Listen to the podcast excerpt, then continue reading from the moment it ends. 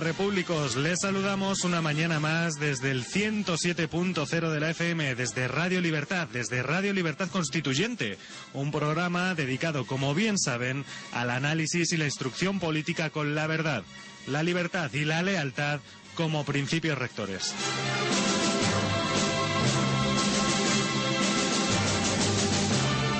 Saluda el equipo al completo que realiza este programa. Carlos Gómez y Daniel Pradillos en el control de sonido. Rocío Rodríguez y Veredas Cañizares en la producción. Juan Martínez, quien les habla en la conducción. Carlos Ángulo a la locución y don José María Aguilar en la dirección.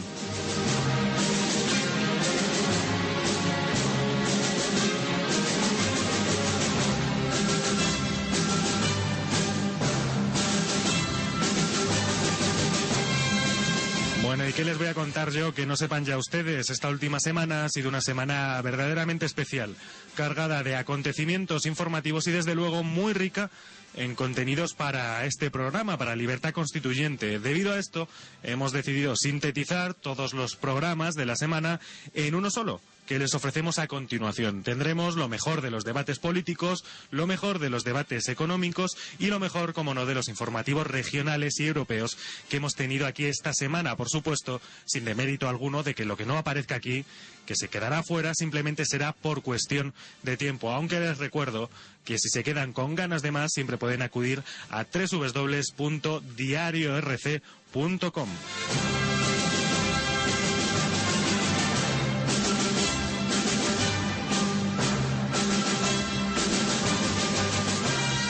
Bueno, pues nada, queridos oyentes, comenzamos, comenzamos con el editorial del jueves en el que después de enterarnos de la operación de rescate de la CAM y su venta al Banco Sabadell nos hicimos la siguiente pregunta. ¿Qué se puede hacer con los 5.249 millones del rescate? Cuando quiera, don Carlos. Bueno, pues la clave está en saber quién toma las decisiones, que desde luego no somos nosotros, Mm. o desde luego no son nuestros representantes y los que las toman no obedecen a nuestros intereses. Eh, a los españoles nos han vuelto a tomar el pelo y son tantas veces ya que hemos perdido la cuenta, no cabe ya la indignación. Lo, lo que cabe es lo que, lo que pasa. Esto es lo esperable, lo esperado y es lo que nos tiene el- preparado para nosotros el régimen de partidos. Ayer se consumó la entrega de 5.249 millones de euros a la CAM, a la Caja de Ahorros del Mediterráneo, para que el Banco de Sabadell aceptara, aceptara quedarse con la entidad a cambio de un Hay que aclarar que esta entidad de 5.249 millones de euros los aporta el Fondo de Garantía de Depósitos. Es decir, es dinero del contribuyente, de los ciudadanos, y es dinero que está dedicado en un principio, ¿verdad?, a garantizar garantizar. que en caso de que algún banco cayese, eh, se garantizasen hasta 100.000 euros de los depósitos de, la- de los clientes de ese banco. Sí, esto es lo, lo- ta- aquella medida tan cacareada que dijeron que cada mm, cuenta de un banco estaba garantizada hasta 100.000 euros para el depositante en caso de que la entidad quebrara, pues hay, decir- hay que decir que el Fondo de Garantía de Depósitos contaba con una suma de unos 6.000 y pico millones y de esos 6.000 y pico, pues 5.249 se los acaban de entregar a la CAM. Bueno, y nosotros en Libertad Constituyente eh, nos hemos hecho una pregunta, ¿verdad?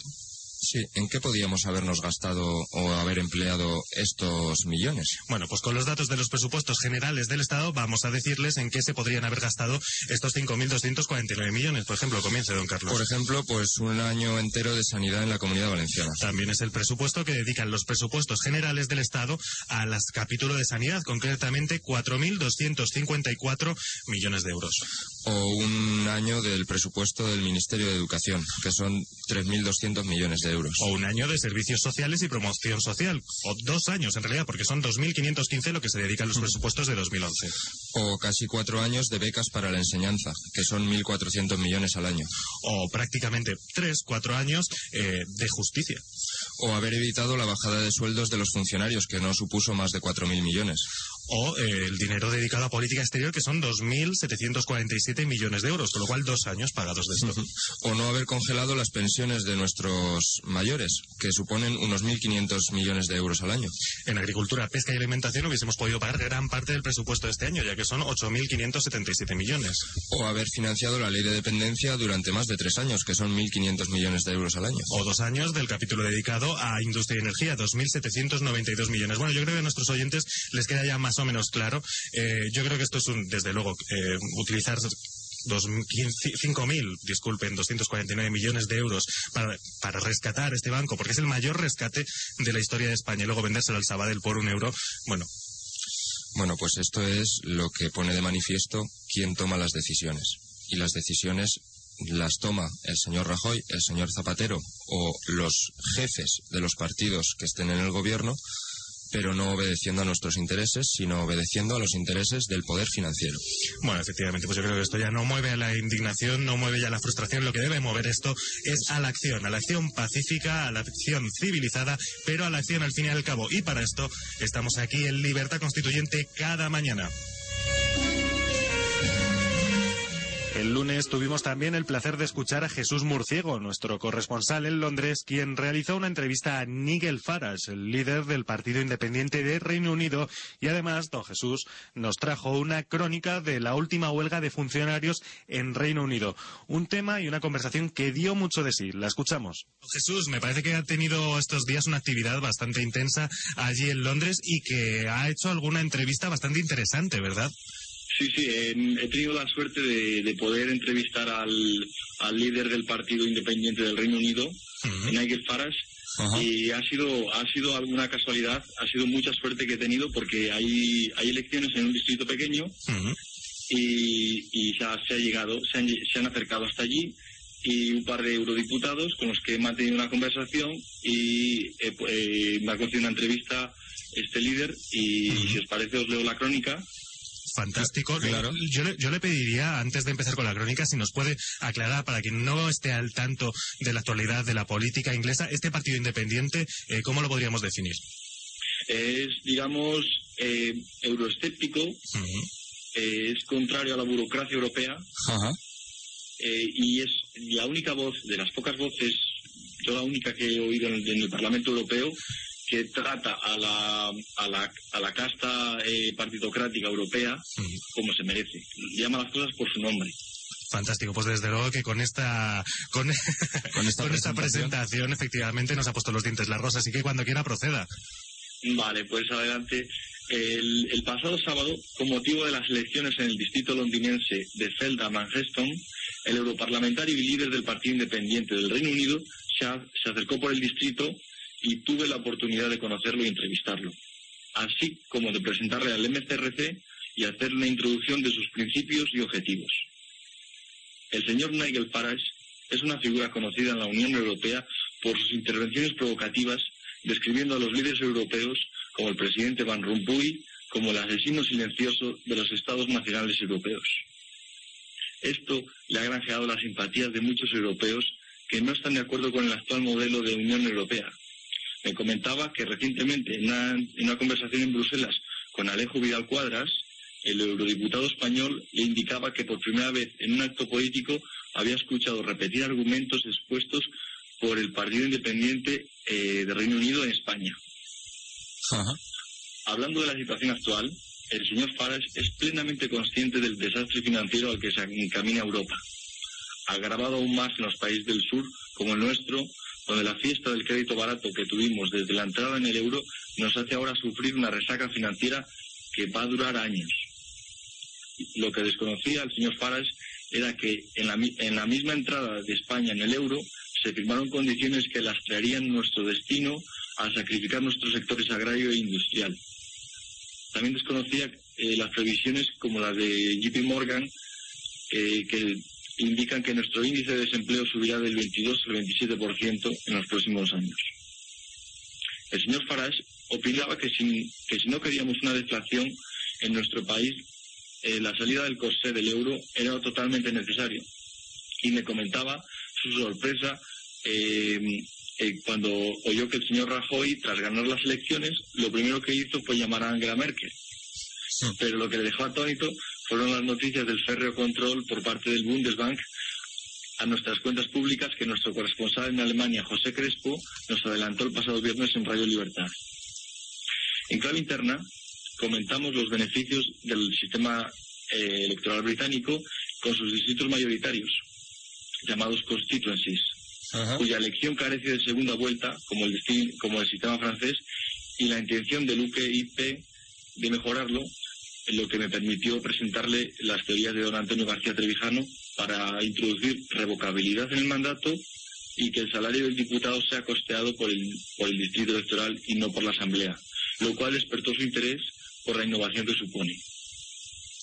Para finalizar nuestra charla, comentamos sobre el enemigo común que tenemos los ciudadanos europeos en las actuales instituciones antidemocráticas de la Unión Europea. Su forma de actuar imponiendo banqueros para dirigir países a su antojo y obligando a llevar a cabo políticas que solo benefician a las potencias del eje.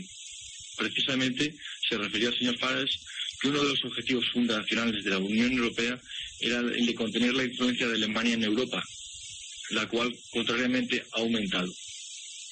También le sorprendía la alergia a los referéndums que existen en esos euroburócratas, para los que la soberanía de los Estados nacionales es solo un obstáculo y uno de, los, y uno de sus objetivos sería acabar con dichos Estados nacionales. A lo cual los ciudadanos europeos se están oponiendo y los movimientos sociales que hemos visto en Europa para él son una muestra de ello. Por lo cual expliqué el convencimiento del MCRC que está en la acción política con una gran teoría, un gran grupo de personas y listo para actuar y abrir un periodo de libertad constituyente ante el eventual colapso de las actuales oligarquías partitocráticas continentales. La entrevista fue mutuamente enriquecedora y nos emplazamos a profundizar los contactos para compartir nuestras experiencias y conocer mejor las teorías del MCRC, así como también recibo la, la, situación para participar en nuestro programa de Radio Libertad Constituyente. Pues magnífico, Jesús, porque el señor Farage es verdaderamente el azote de la burocracia europea. Lo hemos visto en algunos discursos suyos en el Parlamento Europeo. Y bueno, me parece magnífico que hayas podido entrevistarle.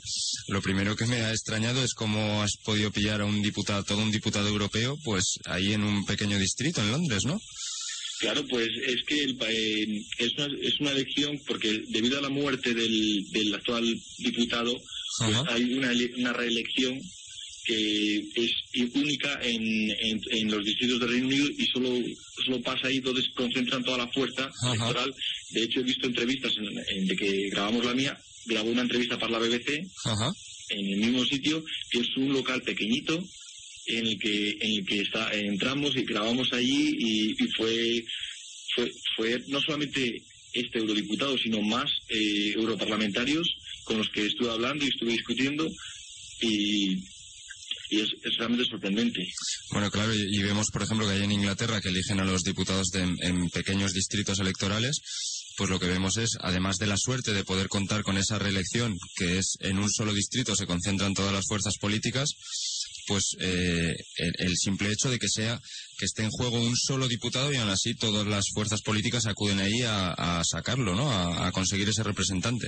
Efectivamente, me encontré cuando, cuando, iba de camino para allá, pues había eh, eh, gente de, diversos partidos, del Partido Nacionalista Británico, partidos laboristas, que estaban parando a la gente por la calle, explicando su mensaje, pidiéndolo, eh, mostrando lo que habían hecho por el, por el distrito y lo que pensaban hacer.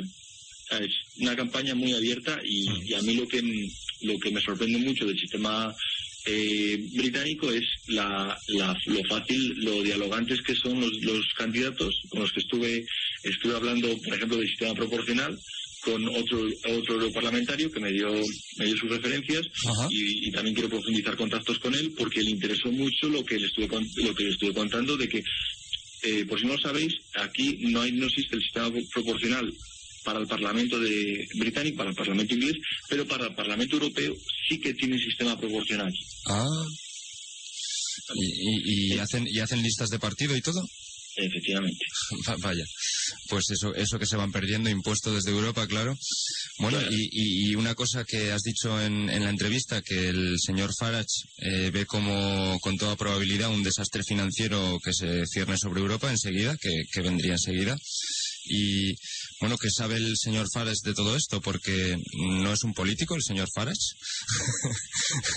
lo digo porque no es lo mismo quizá un político aquí en España, un político de lista de partido, que un político que sea representante de un distrito y que haya sido elegido por los propios ciudadanos ingleses en este caso, ¿no? Sí, el sentido de la realidad que tienen los políticos británicos eh, no, lo, no, lo, conocemos apenas en España. Él sabe perfectamente el número de viviendas que existen en España sin vender, sabe eh, eh, noticias de la, la, próxima ampliación de la Unión Europea hacia Croacia, cómo la Unión Europea está subvencionando o, eh, o sobornando a las autoridades croatas y tal cual lo expresa en el Parlamento Europeo, que él dice que es que como nadie escucha y no hay no hay diálogo, no es como en el Parlamento de Westminster donde sí que hay diálogo, pero hay debate hay debate, efectivamente, pues en Europa no, pues así por eso dice que, se, que lo que se dedica es a provocar intencionadamente para que realmente, porque nadie, nadie le puede responder, nadie tiene argumentos contra él. Sí, la verdad es que hemos visto al señor Farage en el Parlamento Europeo con algunos discursos que ha dejado helada a toda la Cámara y cuando acababa él simplemente se oía un murmullo donde estaban todos pues eh, acobardados, ¿no? Porque es que es imposible con, con, ningún argumento hacerle frente al señor Farage. Y oye Jesús, te iba a hacer una pregunta. El, las ideas de este, de este señor de Nigel Farage, gracias a la crisis o bueno, a tenor de la crisis, ¿están obteniendo mayor apoyo popular o se mantienen los niveles de siempre? Pues está aumentando considerablemente. De hecho, eh, las encuestas indican que le va a quitar la, la tercera posición al Partido Liberal Demócrata y va a situarse como tercera fuerza política, porque hay mucha gente muy, del, de partidos, del Partido Conservador, del Partido Tory, que está desencantada de, de, de la traición que, que, consideran que ha hecho el primer ministro, que prometió un referéndum sobre la permanencia de Reino Unido en la Unión Europea y simplemente lo ha incumplido.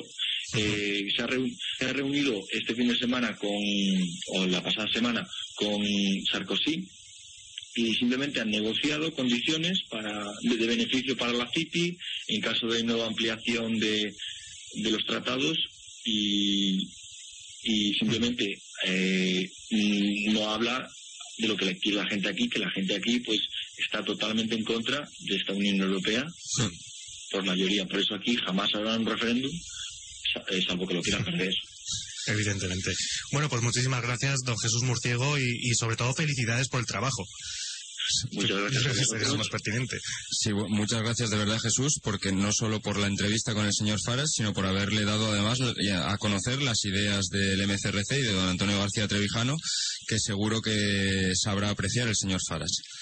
Así es, yo eh, me sorprendió su actitud abierta porque los políticos normalmente no oyen, no escuchan, simplemente hablan, pero este político eh, me escuchó lo que le, lo que le propuse, estuvo interesado y, y seguramente eh, profundizaremos eh, más en los contactos pues, pues eso es lo que hay que hacer, profundizar, porque es un elemento valiosísimo. Y nada, muchas gracias, Jesús. Mm, estaremos en breve en contacto para próximas crónicas desde ahí, desde Londres. Vale, eh, si os parece, también me quería, eh, os quería comentar claro. acerca de la huelga de la semana pasada. Ah, pues, sí. Fantástico, sí sí, sí, sí, adelante, por favor. Una, una, huelga que dicen que fue la más grande, en, eh, la que más éxito tuvo, la que más, más gente movilizó desde 1979. Bueno, eso es lo que dice. Esto, esto, es lo, esto, es lo, que. este fue el titular que lleva España con, dat, con, datos, es cierto, de los convocantes. ¿Qué, qué, se, ¿qué se, ve ahí? ¿Qué se vive, ¿Cómo se ha vivido la huelga ahí? Pues la, he, he comentado, he preguntado, gente que estuvo en Londres, yo estuve en Bournemouth, aquí en el sur, uh -huh. y realmente el, el, el, la, la huelga tuvo un alcance mínimo. Mínimo que apenas la gente la notó. Fue. Eh, eh, el metro funcionaba perfectamente, el transporte público, no, bueno, el transporte privado, que aquí el transporte de Londres, que es privado, Ajá. Eh, simplemente se notó en hospitales y en escuelas, pero en hospitales muy poco, porque tuve el caso de un compañero que fue ingresado y el, el hospital donde fue ingresado funcionaba normalmente. Apenas hubo manifestaciones en, en la plaza de Trafalgar y en la zona del centro de los ministerios. Y, y, las cifras, en cuanto a las cifras, pues yo he oído que hay una guerra de cifras entre 150.000 que dice el gobierno y 2 millones que dicen los, los sindicatos, que por cierto aquí son sindicatos de cuota, financiados por sus eh, sus afiliados, no llevan un euro del Estado. Y, claro, lo que más me llama la atención es que en los medios de comunicación apenas tuvo cobertura y si la tuvo fue muy negativa. Ah. Porque aquí hay muy mala opinión de las huelgas. Las huelgas aquí son algo mal visto. Eh, aquí es un país con otra tradición, no es la tradición continental, sino es una tradición más liberal, más de el Estado eh, mínimo y el sistema público se ha reducido en los últimos 30 años, especialmente después de, las políticas de Margaret Thatcher. Y actualmente está limitado a lo mínimo. Y el Partido Conservador, el Partido Tory, con los recortes, lo que quiere hacer es casi finiquitarlo, reducirlo al mínimo y, lo hace pues con, con pensando eh, qué es lo que hay que hacer, convencido de ello y lo dice abiertamente. No tiene mala conciencia como podría tener otros partidos conservadores europeos. Simplemente es lo que quiere y van a por ello. Y, la, gente, no se opone, o, mayoritariamente no se opone, pues es el camino que, que tiene la política en este país. Pues me parece que habían, corrígeme si me equivoco, pero creo que habían despedido a 700.000 funcionarios públicos o empleados públicos. No tengo esa cifra, pero sí que sé que han sido muchísimos, muchísimos. Y, y seguirá así. De hecho, aquí se, se van a privatizar hasta las cárceles. el sistema penitenciario, los presos van a ser vigilados por eh, el servicio de, vigilancia va a ser privatizado. Pues bueno, es algo que ya ocurre, me parece, en Estados Unidos, por ejemplo. El sistema penitenciario en Estados Unidos es privado y bueno, aunque me parezca una obscenidad decirlo, pero me parece que es rentable. Bueno, pues nada, muchas gracias Jesús. Me parece que hoy te has ventilado bien con esta doble crónica sobre la movilización, sobre la huelga contra el gobierno de Cameron y con esta magnífica entrevista con el señor Farage. Pues a seguir dándoles duro. Muy bien, muchas gracias. Pues nada, un abrazo, Jesús. muchísimas gracias, don Jesús, y de nuevo felicidades por el trabajo. Ahora sí, que nos hablaba sobre Miguel Fares. Miguel Fares, que es trevijanista, lo que pasa es que aún no lo sabe. En cuanto que se lean los libros, lo van a ver ustedes. Bueno, y si el lunes contactábamos con Jesús Murciego desde Londres, el viernes era el turno de don José Crespo, desde Múnich, Alemania, que nos traía noticias frescas de la Eurocumbre, de la reunión de los líderes europeos. Le escuchamos. Don José Crespo, muy buenos días. Muy buenos días, Juan Ignacio. Hola, Pepe, ¿qué tal? ¿Qué tal, Carlos? ¿Cómo está usted? ¿Cómo está siguiendo la crisis de, bueno, la crisis, la cumbre de los líderes europeos? Pues eh, la cumbre de los apandadores, ¿no? Se podría llamar, ¿no? Aquellos personajes de Walt Disney, ¿no? Los, los, golfos apandadores, ¿no? En, fin, eh, bueno, yo estoy siguiendo de acuerdo a la versión oficial que circula por aquí, a la versión no oficial que también circula por aquí y a, las críticas que se, están haciendo y informaciones que tengo de varios sitios y tal. Y bueno, pues eh, lo que podríamos resumirlo es como la entronización oficial del poder bancario de facto que ya gobierna sobre la economía de los países de la Unión Europea, ¿no? Entonces, bueno, no sé, que, en, que en definitiva es simplemente amordazar o poner la economía en función de los intereses de unos rentistas, ¿no? que, es lo que son los, banqueros. Al fin y al cabo estamos hablando de gente que no que cuya visión de la economía es a corto plazo y es de un beneficio sobre intereses, ¿no? Y les da igual tener que condenar a países enteros a pagar unas deudas que son impagables, unas, deudas que en definitiva eh, deberían eh, eh, estos, estas entidades bancarias deberían aceptar como parte del juego que han hecho que les ha salido mal, que han hecho unas inversiones arriesgadas y que tienen que tomar sus responsabilidades sobre ellas. Pero claro, es mejor siempre, ¿no? Pues desviar o poner el peso sobre el pueblo que pague el pueblo, pues con su trabajo con, y con los impuestos y con recortes, ¿no? Que es lo que pretenden hacer en definitiva en esta cumbre europea. Efectivamente, José, antes has hablado de, de que hay una versión oficial y una versión no oficial. ¿En qué difieren estas dos versiones? ¿Quién defiende cada cual? Bueno, eh, los medios de prensa en general en toda Europa defienden lo que se está sosteniendo en esta reunión, ¿no? Es simplemente poner un, lo que llaman en Alemania una Schuldenbremse, ¿no? Que es poner un freno al endeudamiento de los estados. Eh, y para eso, pues meterse en las constituciones de los países, imponiendo, pues, una serie de, eh, de leyes, ¿no?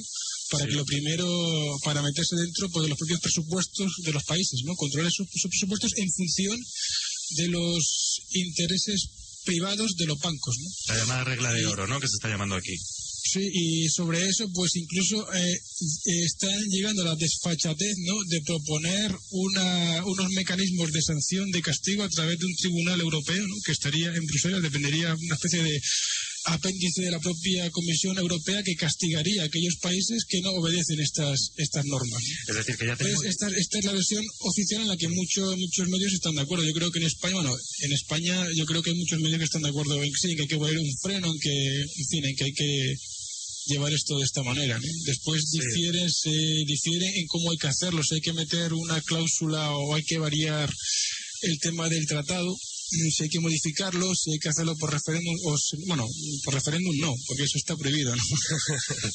Sí, bueno, en concreto en España el señor Rajoy ya ha dicho que lo que va a hacer es desarrollar la Constitución, que no es más que desarrollar el último punto que fue introducido por llamada telefónica o carta desde Europa, ¿no? Eh, con esto de la- del límite al déficit público. Eh, bueno, sí, Rajoy eh, simplemente es un, se muestra, eh, lo que leo, lo que se lee en España sobre Rajoy es que se muestra muy valiente, bueno, aunque está más que nada callado, ¿no? Porque tampoco aparece mucho en escena últimamente, pero bueno, lo que se deja ver es que saca pecho dentro de España, ¿no? Diciendo que va a ir allí, que va a imponer que España no puede ser un país de segunda, que va a ser un país de primera, no sé qué, no sé cuánto, pero al final Europa lo que se ve de él es que está calladito, que como, como un lacayo, ¿no? Que acepta lo que, que toma al dictador lo que le están diciendo. ¿No? O sea, que, esto- que es un poco la línea de política exterior que sigue España desde hace ya mucho tiempo. Es simplemente aceptar lo que le viene de, de Europa, porque en España pues hay una serie de estructuras políticas y, y clientelales, como hemos dicho muchas veces, que necesitan el dinero, la financiación europea. Y entonces son capaces de aceptar cualquier cosa, pérdida de soberanía nacional, en fin, condenar a- al país a pagar unas deudas que son que todos o sea, que todo el mundo sabe que son impagables y esa es la versión oficiosa o la versión no oficial, ¿no? La versión que, que es que, que, en definitiva eh, que, en, eh, que en Europa se han vuelto locos, ¿no? Que lo- los políticos pretenden ¿no? obligar al pueblo a pagar algo que es impagable porque los bancos en definitiva están quebrados. La mayoría están en quiebra.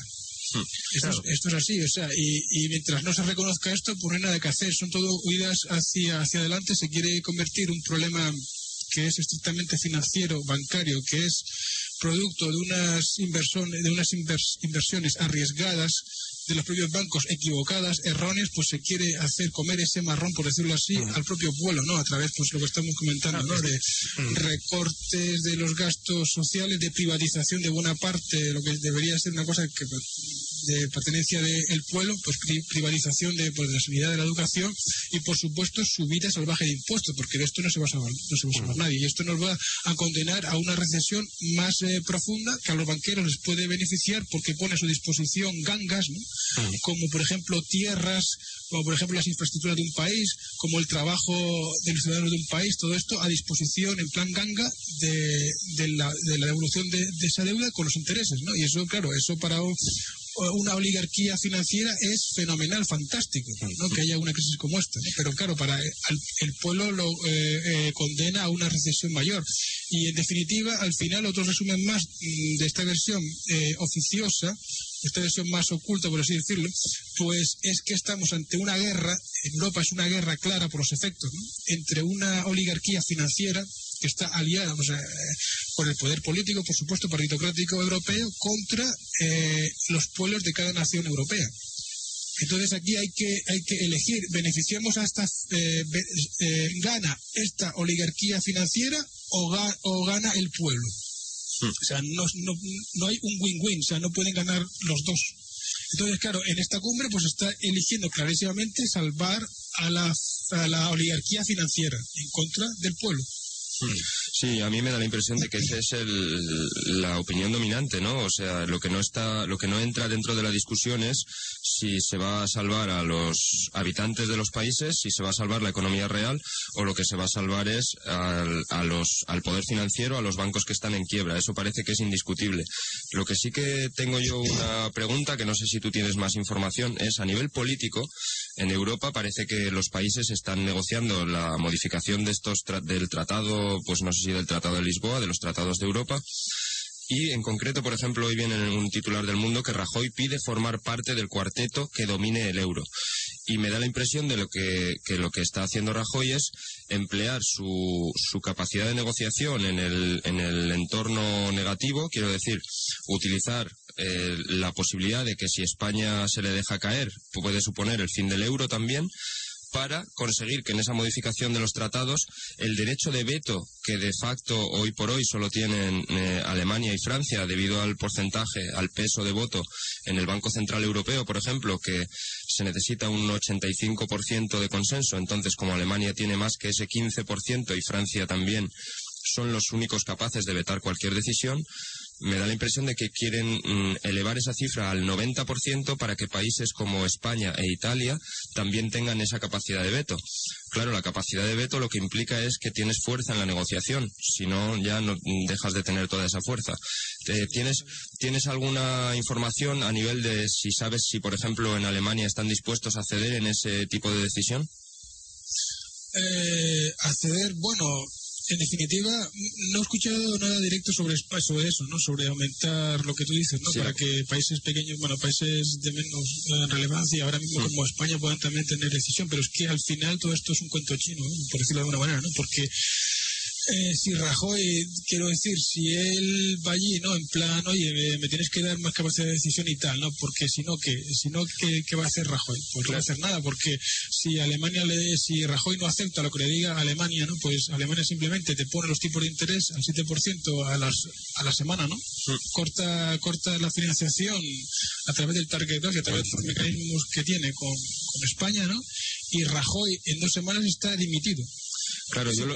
porque, por, porque, es que, eh, ¿qué vamos a hacer? O sea, la, la pantalla del Banco Central Europeo y de Bruselas es, eso, solo una, una pantalla. Eh, quienes están manteniendo la Unión Europea son los alemanes y los alemanes son los que deciden. Si tú te pones farruquito, por, así decirlo, con ellos, pues ellos simplemente te cortan la financiación y a las dos semanas estás caput. Claro, ¿no? es, así de triste y de, y, de crudo. Y todo esto, todo esto realmente es una fachada, ¿no? O no tiene... Y, y Rajoy, como los propios tecnócratas, porque Rajoy yo creo que su vocación es ser como Mario Monti, ¿no? O sea, que no debe estar ahí en el poder, como todos los políticos, ¿no? Pero deben estar en, el poder aceptando lo que sea con tal de, mantenerse en ese, poder, ¿no? Sí, el, plan es vender el programa alemán como si fuese propio.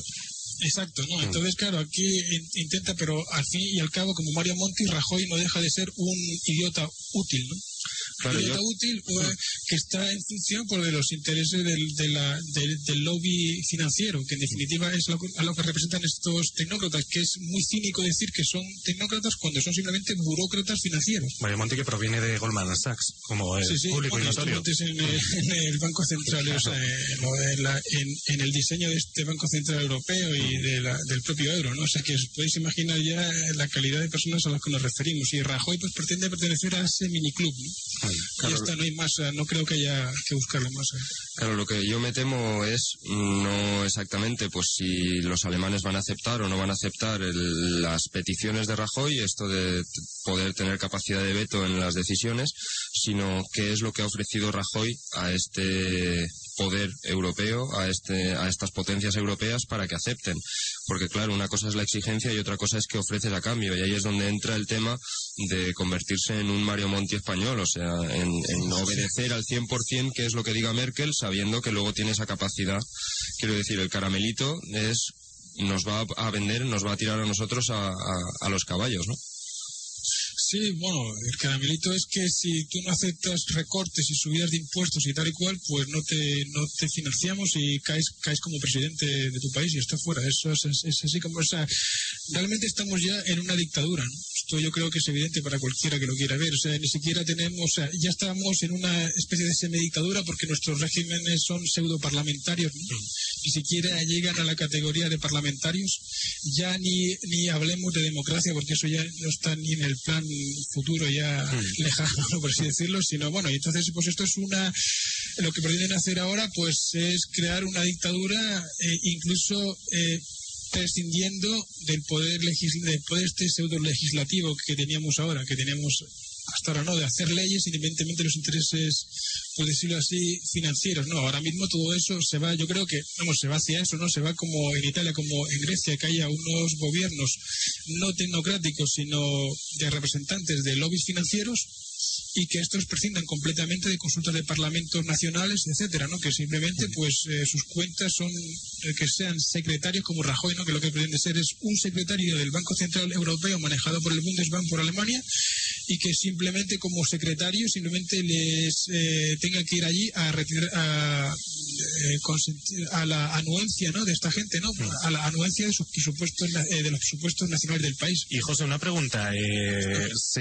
ayer se comentó bastante la, digamos, la espantada o el desacuerdo de Reino Unido con el plan de Alemania, lo que podría dar eh, lugar a una reforma, no a una reforma del Tratado a 27, sino que, bueno, que los países de la zona euro, de la eurozona, fuesen un poco por libre. ¿Cómo se está hablando de Reino Unido allí en Alemania? ¿Qué se comenta? Eh, sí, bueno, Reino Unido eh, lo que les interesa a ellos es o sea, no tocar para nada el tratado, ¿no? Esto, es, esto es fundamental para, para, el Reino Unido, ¿no? No quieren saber nada, nada de esto de reformas de tratado y tal, y, sobre todo lo que no quieren saber absolutamente nada eh, los británicos es que se toque el tema financiero, o sea, que se les controle más el tema financiero. Pero, o sea, que, que tengan que tenga que haber una serie que es eh, esa forma oculta de que, mantener su independencia, ¿no? Al fin y al cabo. Mantener su independencia, ¿no? Al fin y al cabo, su relativa sí, mantener su independencia. O sea, que la City siga siendo el centro financiero mundial sin que tenga que rendir cuentas a ningún banco central europeo. Esto es. Pero bueno, al fin y al cabo eso es un temor que tampoco, vamos, mm. es, es, lo que se dice oficialmente, pero vamos. Mm. Yo creo que acordarán, que lo que tengan que acordar lo acordarán de acuerdo a los intereses de esto. Mm. Pero lo, lo, lo, que pasa es que en, el Reino Unido hay, pues claro, hay, hay, hay, un sistema más representativo que en el resto de Europa, ¿no? Entonces, pues allí tienen más eh, el tema, están más, más supeditados a sus electores, ¿no? Entonces, para eh, venderles a sus electores lo que, el, que eh, aceptar este mm. tratado europeo, pues esto no lo pueden vender bien allí, ¿no? Porque, claro, les van a castigar fuerte, mientras que en Europa, pues se prescinde completamente de lo que el pueblo diga, porque como no hay representación entre los parlamentarios, pues esto es lo que hay. Pero bueno, yo... Una, una preguntita sobre Alemania, Pepe. Eh, bueno, sabemos que la capacidad del poder financiero para imponer la ley a través de la opinión o a través de los medios de comunicación para convencer a la población de que se puede cambiar la ley. Y sabemos que el capital financiero ha apostado pues por unas inversiones que no han resultado lo, lo suficientemente rentables como para no ponerles a ellos en un brete. Y en Alemania sin embargo sí que tenemos una, un tejido industrial un tejido empresarial que no sé fuerza tiene a la hora de poder imponer a Merkel o de poder forzar a Merkel a no seguir los dictados del Bundesbank o si es el Bundesbank el que está dominando a este tejido empresarial alemán. ¿Cómo lo ves a nivel interno alemán? Sí, bueno, Alemania eh, no está tan manejada por las finanzas como puede ser como los países anglosajones, ¿no? donde hay un, peso de las de los bancos sobre la economía mucho mucho mayor, pero claro, aún así la economía alemana sigue, yo creo, bueno, está clarísimo que eh, la política alemana está decidida a salvar al, al, sector financiero antes que a cualquier otra cosa. Esto, está clarísimo, ¿no? Porque claro, la, la economía no está en función del trabajo, no está en función función de la inversión a largo plazo, sino en función de los retornos de los intereses de los banqueros. Entonces, claro, en esto, entonces, ¿qué, ¿qué, puede hacer el sector industrial, la sociedad civil industrial en Alemania ahora mismo? Pues poco. Yo creo que muy poco, porque políticamente eh, no están representados, aunque sí son independientes, pero políticamente no están representados. Claro, entonces esto es un problema. Ahora mismo eh, la economía pues está en función, como decimos, ¿no? de los retornos de esas deudas más los intereses. Y, mm. entonces aquí no hay nada que hacer. Y, bueno, yo, yo creo que es que, o sea, se ven, hay, yo quería eh, citar en este caso, ¿no? Cómo, eh, o sea, cómo Europa, a pesar, o sea, Europa acusa ¿no? una enfermedad, una enfermedad que tiene varios síntomas, y esto mm. lo estamos viendo ya. Eh, en la sociedad industrial eh, alemana debería meterse en política para curar estos síntomas, ¿no? estos síntomas como, como por ejemplo el miedo a la, a la inflación. Hay, una, hay, hay, hay, unas encuestas en Alemania ahora mismo, ¿no? Que, por ejemplo, el 46% de la población dice que tiene temor a la, a la inflación, a que se dispare la inflación, a que, a, que sus, eh, sus, rentas pierdan valor, etcétera, etcétera. Entonces, vamos, esto es, esto es una, una de las cosas, ¿no? Que, que clarísimamente se ve ¿no? como el poder financiero ha hecho mella, ¿no? incluso en la propia psicología del pueblo, donde el, interés no es unas políticas centradas en conseguir trabajo, en conseguir que la industria arranque, sino precisamente en preservar los eh, ahorros, los supuestos ahorros de la población. Entonces, la, la mayor parte de estos ahorros de la población están invertidos en consorcios financieros que simplemente han jugado a la ruleta rusa, al casino y que ahora mismo, claro, eh, no saben dónde, dónde, dónde, cómo devolver esto. Entonces, claro, eh, nos enfrentamos a un escenario en el que este, este tipo de, o sea, donde los que están mandando son, son los rentistas, tanto en Alemania como en el resto del mundo, como en el resto de los países. Entonces, claro, ¿cómo, cómo salir de esto? Esto es, esto es complicado. Yo lo veo, no veo que haya, o sea, que haya avisos de que se salga de esto con la clase política que hay ahora mismo en Europa. Sí, muy complicado. Una última cosa te queríamos preguntar al respecto de lo que pasó ayer en la Eurocumbre, y es que precisamente el Banco Central Europeo bajó los tipos de interés eh, hasta el mínimo histórico del 1%. Eh, esto, bueno, parece ser que a las bolsas no les sentó demasiado bien. La verdad, tuvieron un pequeño hipo, y, pero bueno, cuéntanos desde Alemania cómo se ha visto esto, cómo que se está comentando. Bueno, esto es una una consecuencia ¿no? de que se avecina una nueva recesión en el, en el 2012. ¿no? Y claro, la bajada de tipo de interés pone en guardia al mercado, a, las bolsas, de que hay una constatación oficial de esta, de esta recesión. Y, entonces, pues automáticamente, pues claro, se produce pues una especie de pánico, por decirlo de alguna manera, basado en datos. ¿no? Oficiales. ¿Cómo se ve esto desde Alemania? Pues, pues sí, pues que no hay, sí, que, pues esto, que es la constatación oficial de la, de la recesión y que esto se ve, pues clarísimamente, se ve pues, clarísimamente en las encuestas de expectativas de los consumidores, de, expectativas de, empresarios de lo que van a vender en el próximo año, de los consumidores de lo que van a consumir, de, bueno, en fin, y también se ve, pues por ejemplo, síntomas de recesión como eh, pedidos de las empresas, eh, pedidos a empresas ha descendido en, los, en el último trimestre un 6%, que es el peor índice desde, desde, 2008. O sea que todo esto ha contribuido a que Draghi, pues por supuesto, intente insuflar un poco de ánimo en la economía europea mediante un recorte, un recorte del tipo de interés, lo cual sigue otra vez más el escenario japonés, lo que nos, pues es una recesión gota a gota que con, con, crecimientos pobres de la economía europea y con tipos de interés bajos. Esto es que no hay no hay más. Sí, bueno, pues eh, don José Crespo, muchísimas gracias como cada día, de, verdad encantados de comentar la Eurocumbre, ¿quién mejor que usted para, para hacer el comentario? Muy bien, muchas gracias. ¿eh? Bueno, muy bien, Pepe, un abrazo, hasta el viernes que viene. Luego. Un verdadero placer, don José Crespo, desde Múnich, en Alemania, que nos trae todas las noticias de la Eurocumbre. Vamos a hacer una pequeña parada para ir a publicidad y enseguida volvemos con más. Están escuchando Libertad Constituyente. Frutería La Paloma. Llevamos más de 25 años al servicio de la alimentación. Damos trato personal a nuestros clientes y nuestro lema siempre es la calidad. Servicio gratuito de entrega a domicilio. Venga a conocernos. Estamos en la Avenida Europa, número 30 de Aravaca, Pozuelo de Alarcón. Frutería La Paloma. Teléfono 91 351 5981. Cirugía Ocular de Madrid. La última tecnología y el mejor equipo médico dedicados a enseñarte la vida en alta definición. Cirugía refractiva, miopía, hipermetropía y astigmatismo con láser excimer de última generación. Implantación de lentes intraoculares especiales o premium en cirugía de cataratas y reducción de la dependencia del uso de gafas tanto de lejos como de cerca.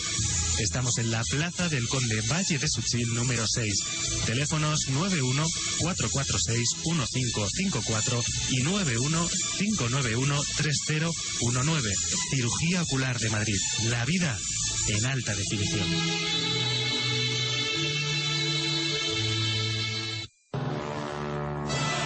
Sables contra espadas. Tiquitaca contra pegada. El próximo sábado tendrá lugar no el mejor partido de España, tampoco el mejor encuentro de Europa, sino el mejor partido del mundo. Este sábado a partir de las 10 de la noche, 9 y media con el previo Real Madrid-Barcelona aquí, en Radio Libertad. ¿Te lo vas a perder?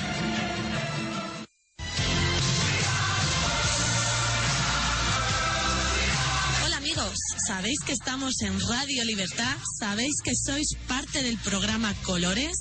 Os recuerdo que estamos a las 12 todos los sábados en la 107.0. Nos vemos el sábado.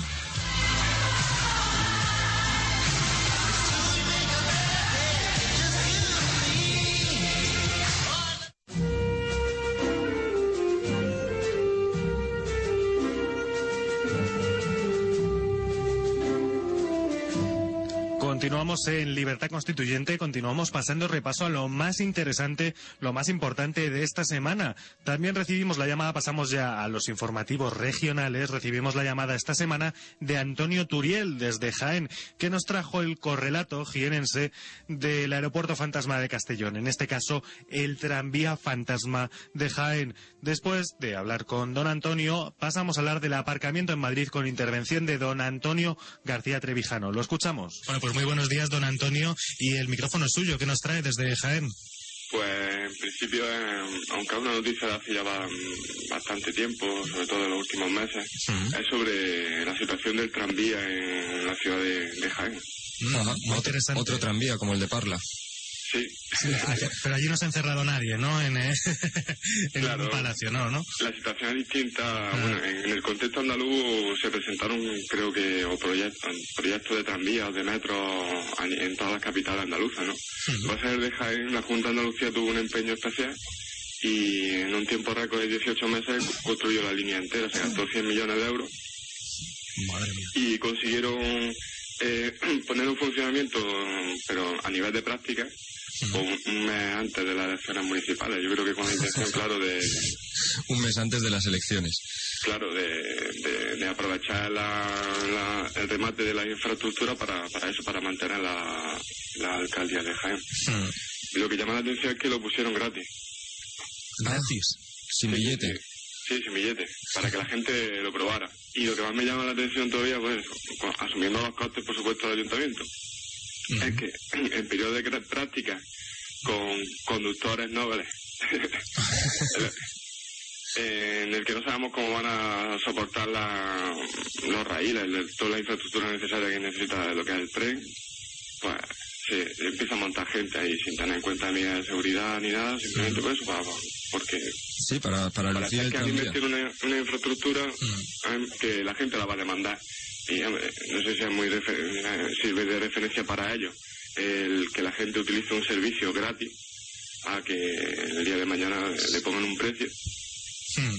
Claro, porque hay, hay- hay planes para empezar a cobrar por eso, ya que han pasado las elecciones, o esperarán a las autonómicas, o porque el, el, el gobierno de qué, de qué partido político es.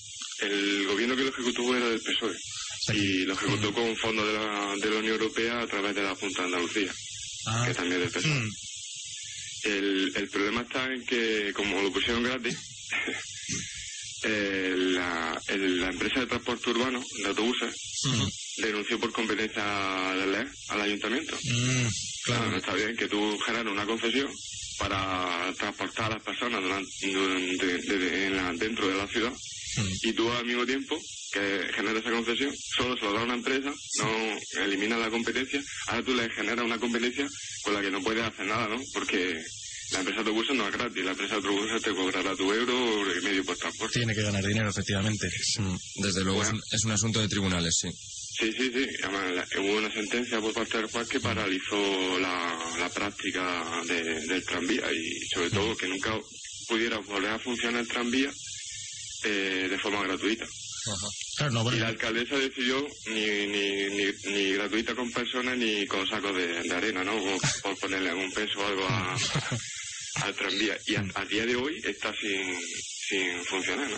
¿Y cuánto tiempo hace de esto? Pues Desde el esta 19 primavera. de mayo fue el día de la sentencia. Bueno, yo tuve la suerte o mala suerte de- del día de antes de probarlo, porque dio la coincidencia que visité la ciudad de Jaén y bueno, voy a probar. Tuviste valor. Y pasé miedo, porque encima iba con un experto, era un maquinista de, de, de ferrocarril. Y, y ya me empezó a explicar, y dice, esto son cosas muy serias, la velocidad que está cogiendo el tren, el tranvía, mm. Es considerable. O sea, que otro, vamos, otro ejemplo de malísima, rematadamente mala gestión política Sí. simplemente para obtener réditos electorales, ¿verdad? una mala gestión de 100 millones. Una mala gestión Claro. de 100 millones que encima ahora cuando ha vuelto, han cambiado de partido político la alcaldía, el nuevo alcalde dice que no hay dinero para abrirlo y no hay dinero. Y, y esa es la situación, ¿no? Eh, eh, yo lo, lo, coment- lo comentamos mucho entre la gente de aquí de la Sí, sí, te recuerda poderosamente a los aeropuertos fantasma de Valencia y estas historias, eh, algo muy, muy todo. parecido. Todo el mundo tiene, o muchos sitios de España hay aeropuertos fantasma, nosotros tenemos un tranvía fantasma, ¿no? Porque es que es es que está la, la infraestructura pues, eh, realizada, rematada toda eh, completamente, las unidades de móviles también se compraron Mm. Y, y está sufriendo el desgaste de llevar bastantes meses sin, sin utilizarse, sin personas que estén Mm. trabajando en el mantenimiento ni nada. ¿no? Claro. Bueno, pues interesantísimo lo que nos traes desde Jaén, eh, don Antonio. Bueno, pues es una muestra más de lo que es el derroche al que lleva este régimen político en donde prima el mantenerse en el poder, el engañar a los habitantes, en este caso de Jaén, para que piensen que su ayuntamiento es muy bueno y que se comporta muy bien con ellos. Pero recordemos que en todo caso los billetes no serían gratis, sino que los paga el ayuntamiento y al final los está pagando los propios ciudadanos de Jaén mediante impuestos. El asunto es el decidir qué se hace con esos impuestos, lo mismo que estábamos viendo con la entrega de millones a la CAM.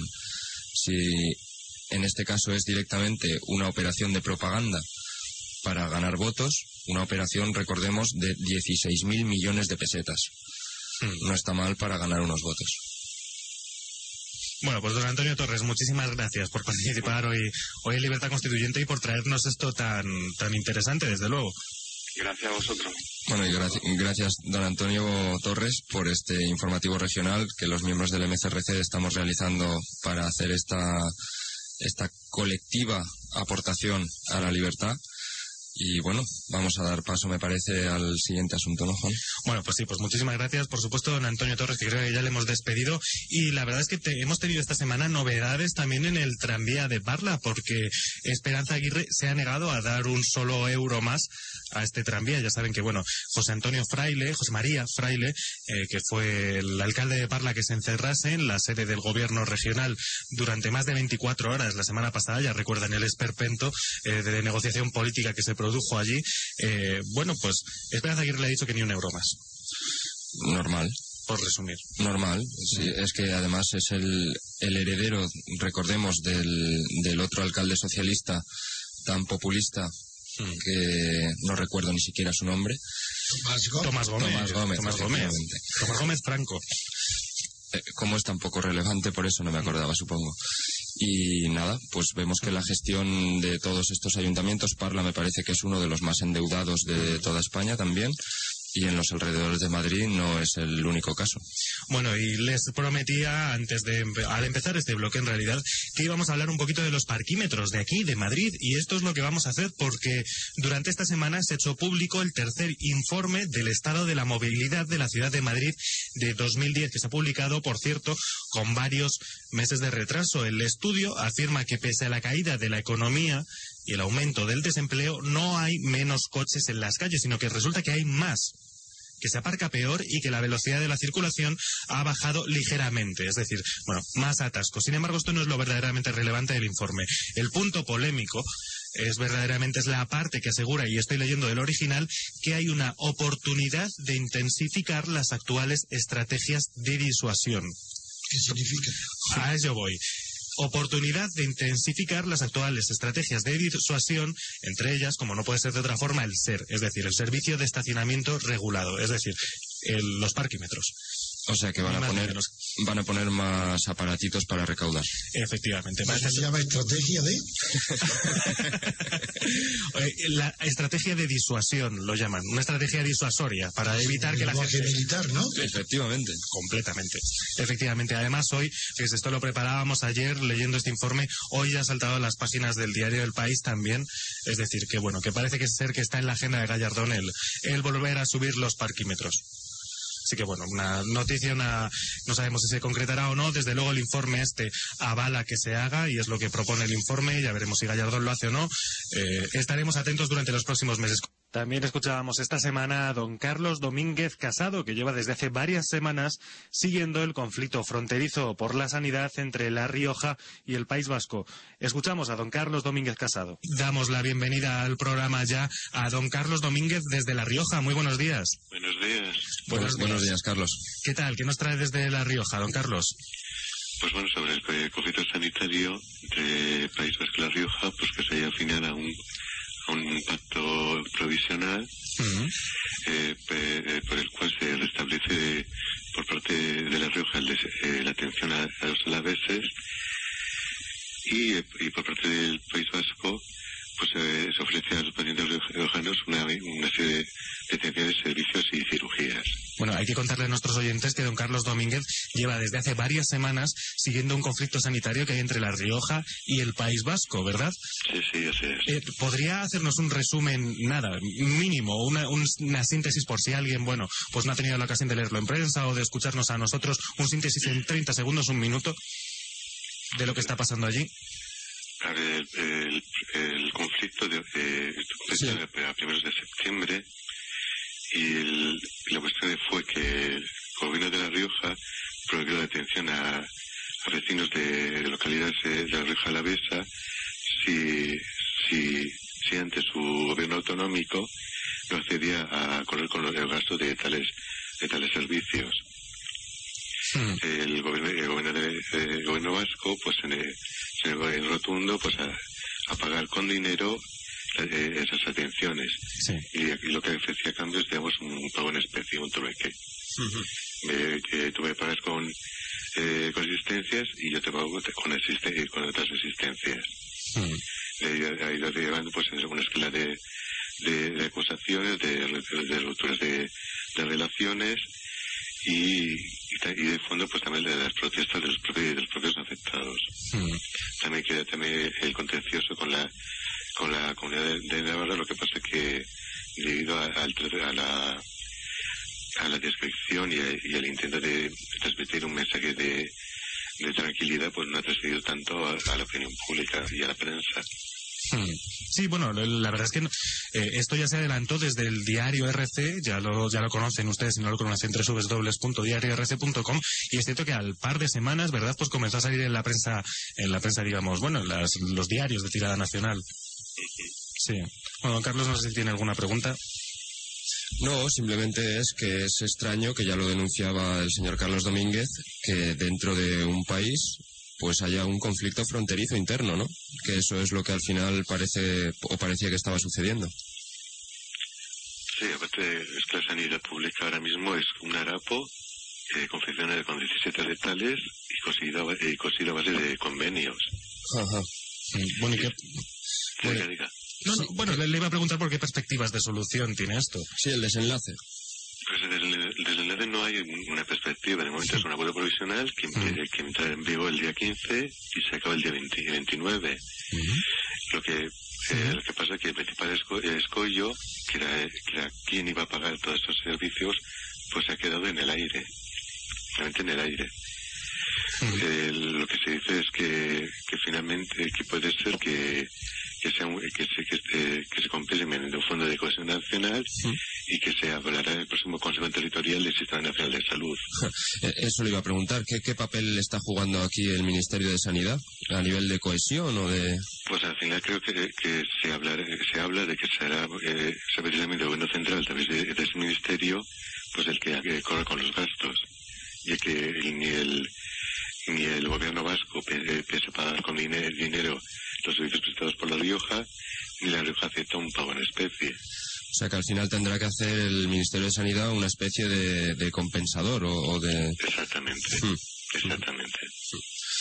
Pues nada, no sé Sí, bueno, pues Sí, por si tenía alguna pregunta más sobre no, el conflicto. pregúntanos si tenemos algún nuevo dato, pues o si hemos concluido ya, pues muchísimas gracias don Carlos Domínguez y felicidades por por desvelar este este asunto cuando los diarios todavía no lo traían y felicidades por realizar el seguimiento tan puntual que está haciendo. ¿Por qué?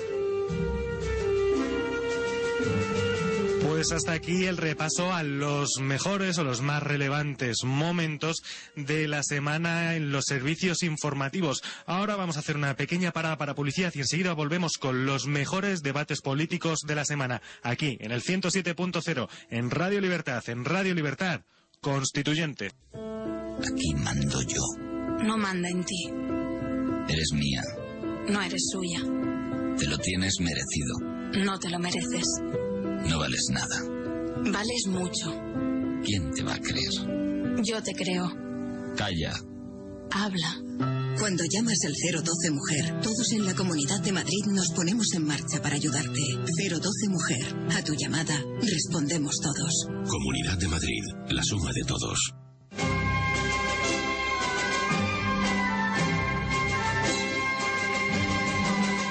Continuamos aquí en Libertad Constituyente en el 107.0 de la FM. Recuerden, también estamos en www.radiolibertad.com y www.diariorc.com.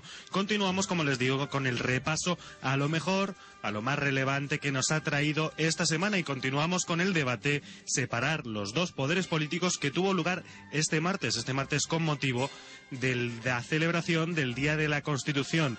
En el debate participaron don Antonio García Trevijano, don Adrián Perales y don Jerónimo Molina, quien comienza hablando sobre qué le merece, qué opinión le merece esta celebración del Día de la Constitución. Los escuchamos. Creo que incluso sería eh, una cuestión de higiene eh, señalarlo lo sorprendente que es que un país como el nuestro, con en una de las naciones más antiguas de Europa, la, la casta política que hace la transición, yo creo que atenazada por un terrible complejo de inferioridad, decide inventarse una fiesta de la Constitución, que no existe en ningún país de nuestro entorno, ¿no? Y yo creo que eso ya es, eh, en el plano incluso estético, significativo de todo lo que significa la, la Constitución, que yo creo que en el fondo es esa cosa de inventarse una fiesta de la Constitución tiene que venir de todo este terrible complejo que tenían eh, muchos de los catedráticos de Derecho Político, que luego pasaron a hacer Derecho Constitucional durante los años 60, que vivían obsesionados por la idea de que España no tenía Constitución. Es una cosa ridícula. España está perfectamente constituida. Otra cosa es que el régimen eh, fuese una dictadura, pero lo que era la nación estaba constituida. Y por eso es sorprendente que un país como el nuestro eh, pretenda celebrar eh, el día 6 de diciembre la, la, llamada fiesta de la Constitución. No sé qué les parece. Bien, estoy de acuerdo contigo, pero el, no, es lo del complejo de inferioridad lo que me, me choca un poco. Sí. Sí, me choca un poco porque es posible que eso se produzca después de la Constitución. Después de la Constitución, sí, en los profesores y catedráticos que enseñan, que no enseñan, mejor que, eh, que engañan a, la, a ellos mismos y a, y a, sus alumnos respecto a lo que es la Constitución española, que no hay Constitución porque no separan los poderes. Sin embargo, en el origen no se trata de un complejo de inferioridad. En el origen la Constitución es producto de un pacto, de un pacto eh, siniestro, porque parece que procede de la izquierda, por eso digo siniestro, y es un pacto que los franquistas, personificados por Suárez y Gutiérrez Mellado, el general, proponen a los partidos clandestinos, fundamentalmente al PSOE y al Partido Comunista, para abrazarse y repartirse el Estado.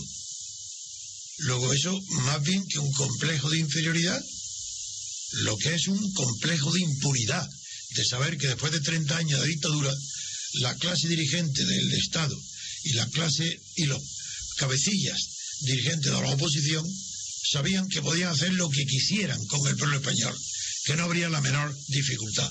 Un pueblo atontado durante 30 años de dictadura, que no, que no sabía nada, aterrorizado por miedo. Entonces, claro, pero yo no veo el complejo de inferioridad en el origen.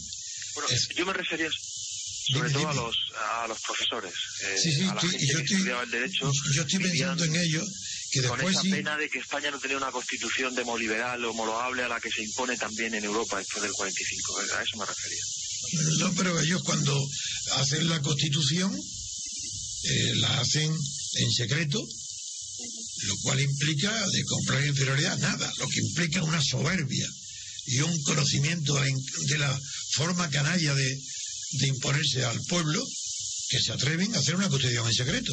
Si la constitución se hizo en secreto, si es que se han olvidado los actuales, los españoles de esta generación y de luego los profesores y catedráticos de la, de la universidad, no digamos, se han olvidado de que la constitución se estaba elaborando en secreto por una pequeñísima comisión de unas seis personas en el seno de las Cortes de- no, sí, de- en el seno de la Asamblea que se había reunido como consecuencia de unas elecciones legislativas que no estaban autorizadas ni convocadas para hacer una constitución. Luego, hacer una constitución implicaba ya un golpe de Estado. Habían repetido los franquistas, especialmente Torcuato Fernández de Miranda, que la transición era muy sencilla, era el paso de las instituciones a las instituciones. Pues no es verdad, es mentira. Eso lo hicieron para evitar la ruptura democrática que últimamente era yo el único que me quedé defendiéndola. La ruptura democrática del franquismo. Y Torcuato decía de las instituciones a las instituciones. Pues no es verdad, porque para ir de las instituciones a las instituciones tuvieron que dar un golpe de Estado para de unas elecciones legislativas con arreglo a las leyes franquistas hacer una constitución que rompiera con esas leyes franquistas. Luego de las instituciones a las instituciones, nada. De la ley a la ley, nada. Fue ilegal. La constitución fue ilegal. Hay una cosa, don Antonio. Y eso no implica, desde luego, complejo, perdona, enseguida, no, no implica ningún complejo de inferioridad en, en- en los profesores, como algunos, como Gregorio Pérez Barba, luego estaban allí presentes. El complejo de inferioridad aparece después, cuando los profesores tienen que enseñar ese monstruo jurídico que, le llaman constitución. Entonces se inventan, no solo, como has dicho, el complejo de inferioridad de dotarse de una constitución, sino incluso copian de los alemanes el llamado patriotismo constitucional, cuando en España no necesitaba ese artilugio, ese, arti- ese artificio para designar un patriotismo que en Alemania, donde inventaron la expresión, era imposible, porque después del holocausto era imposible que ningún alemán, alemán pudiera estar orgulloso de su patria. Y por eso inventaron la expresión patriotismo constitucional, ya que no podía ser patriotismo popular. No, yo creo que no es un complejo, creo que en psicología se llama regresión cuando ante una frustración, cuando no consigue uno el objetivo, se engaña y piensa que el objetivo era imposible. Eso es lo que ha sucedido con la Constitución, o con la transición, no con la Constitución, que ante, mm, ante la imposibilidad de traer la democracia... ¿Por qué dices el la imposibilidad? ¿Es que estabas allí No, presente y lo sabías? No, no, eh, escúchame. Yo estaba presente y la democracia era no perfectamente posible. lo- Me he equivocado a la hora del término. Sí, sí, sí sabe, don Antonio, que estoy de acuerdo con, pero las con tesis. hay que emplearlas con precisión. ante la, ante la, que no se produjese otra cosa más que la reforma, la gente se engañó pensando que cualquier cosa distinta a la que sucedió era un imposible. Bueno, en psicología se dice que an- cuando eh, ante una dificultad alguien no es capaz de superarla y en vez de aceptar su cobardía o su falta de valor, lo que dice es que el obstáculo era imposible, se dice que hay una regresión a un momento más infantil, a un momento anterior. Eso. Ah, ahora, ahora lo he comprendido. Ahora lo he comprendido. Es lo, de, es lo de la fábula de la zorra y las uvas. Estaban verdes.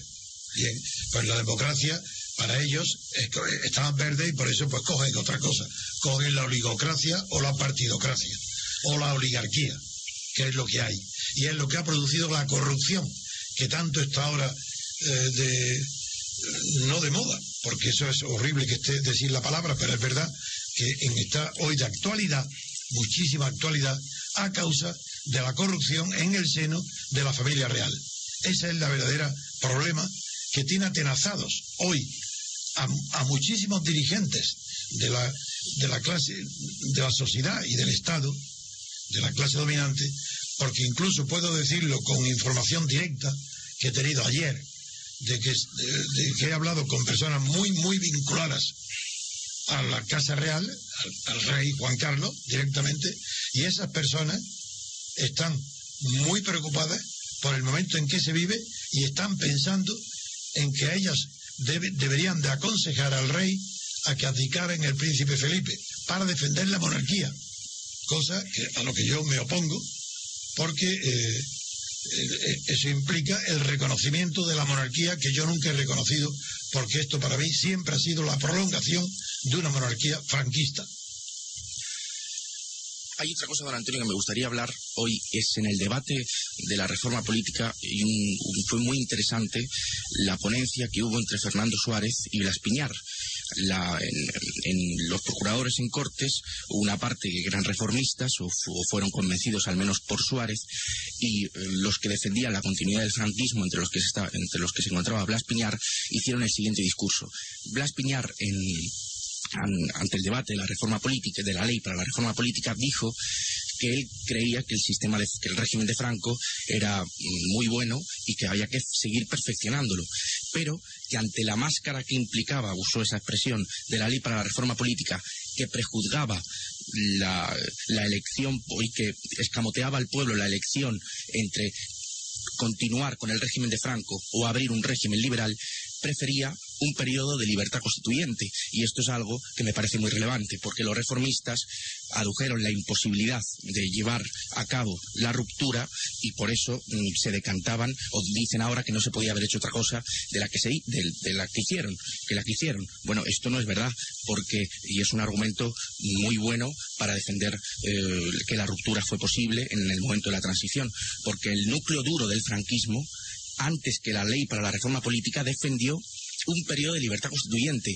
Y en ese periodo Blas Piñar en, Blas en- Piñar, sí. Blas Piñar dijo que él estaba en contra de un régimen liberal, que estaba a favor del movimiento y que estaba a favor del régimen de Franco y que había que seguir perfeccionándolo, pero que él no quería escamotear al pueblo. Dijo que antes de que hubiese eh, una ley para la reforma política que prejuzgase la cuestión de Franco sí, Franco no, prefería un periodo de libertad constituyente y que fuese el pueblo el que eligiese en, unas cortes constituyentes el régimen que saliese. Bueno, eso es una prueba muy buena de que si el núcleo duro estaba a favor o bueno o, o defendió o se opuso a la ley para la reforma política con estos argumentos eh, tan fuertes, mm, es evidente que la imposibilidad de la ruptura es un mecanismo posterior y psicológico del pueblo español que ante la dificultad o ante, eh, ante la, la situación en la que se de- en la que devino la, la transición se adujo que no se podía haber hecho otra cosa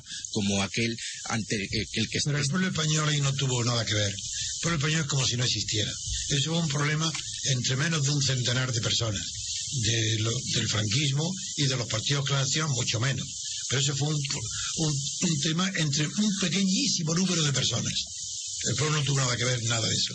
Pero es verdad, y me alegro mucho que haya recordado lo de Blas Piñar, porque hace muy pocos días, hace unas semanas, en el programa de televisión de Intereconomía que dirige nuestro amigo y, conter- y con- no con tertulio, sino miembro de nuestra radio eh, constitucional, de, nuestro programa, Juan Manuel Plata, allí comparecieron tanto eh, Fernando Suárez, que fue ministro de Trabajo, como eh, Vela, que era eh, uno de los seguidores de, de no reformar más que aquello esencial para perfeccionar la, la dictadura, como quería también Gonzalo Fernández de la Mora.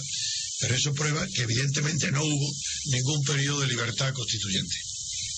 sí Fernando Suárez que era el ponente que era el que, el que defendía- Bien, Jerónimo.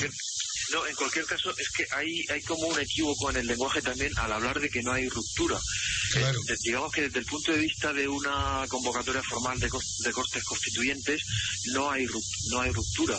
Pero es cierto que, como usted ha dicho, Antonio, hace un- unos minutos, eh, al final lo que hay y lo que se utiliza para pasar del, del sistema de las leyes fundamentales a la Constitución del 78 Es ruptura. es ese instrumento eh, un poco siniestro que es la ley para la reforma política y que es un verdadero golpe de Estado eh, con apariencia de, de legalidad. Es un poco la técnica de los nazis para cambiar la constitución de Weimar con la ley de autorizaciones políticas. Exactamente, del año Es, un- 30. es un golpe brutal, o sea que sí que hay una ruptura brutal en el sentido de que se ha engañado al, al pueblo, digamos que se ha engañado al colegio electoral máximo y encima se pretende presentar todo como que ha sido un proceso legal. Y es una cosa increíble que, que, que haya pasado en, en el lenguaje el uso de que no hay ruptura. Sí, No, y los profesores de la universidad que siguen enseñando como si hubiera habido allí, entonces dicen ahora una ruptura en- con el franquismo. Y no, claro que hubo una ruptura de la legalidad.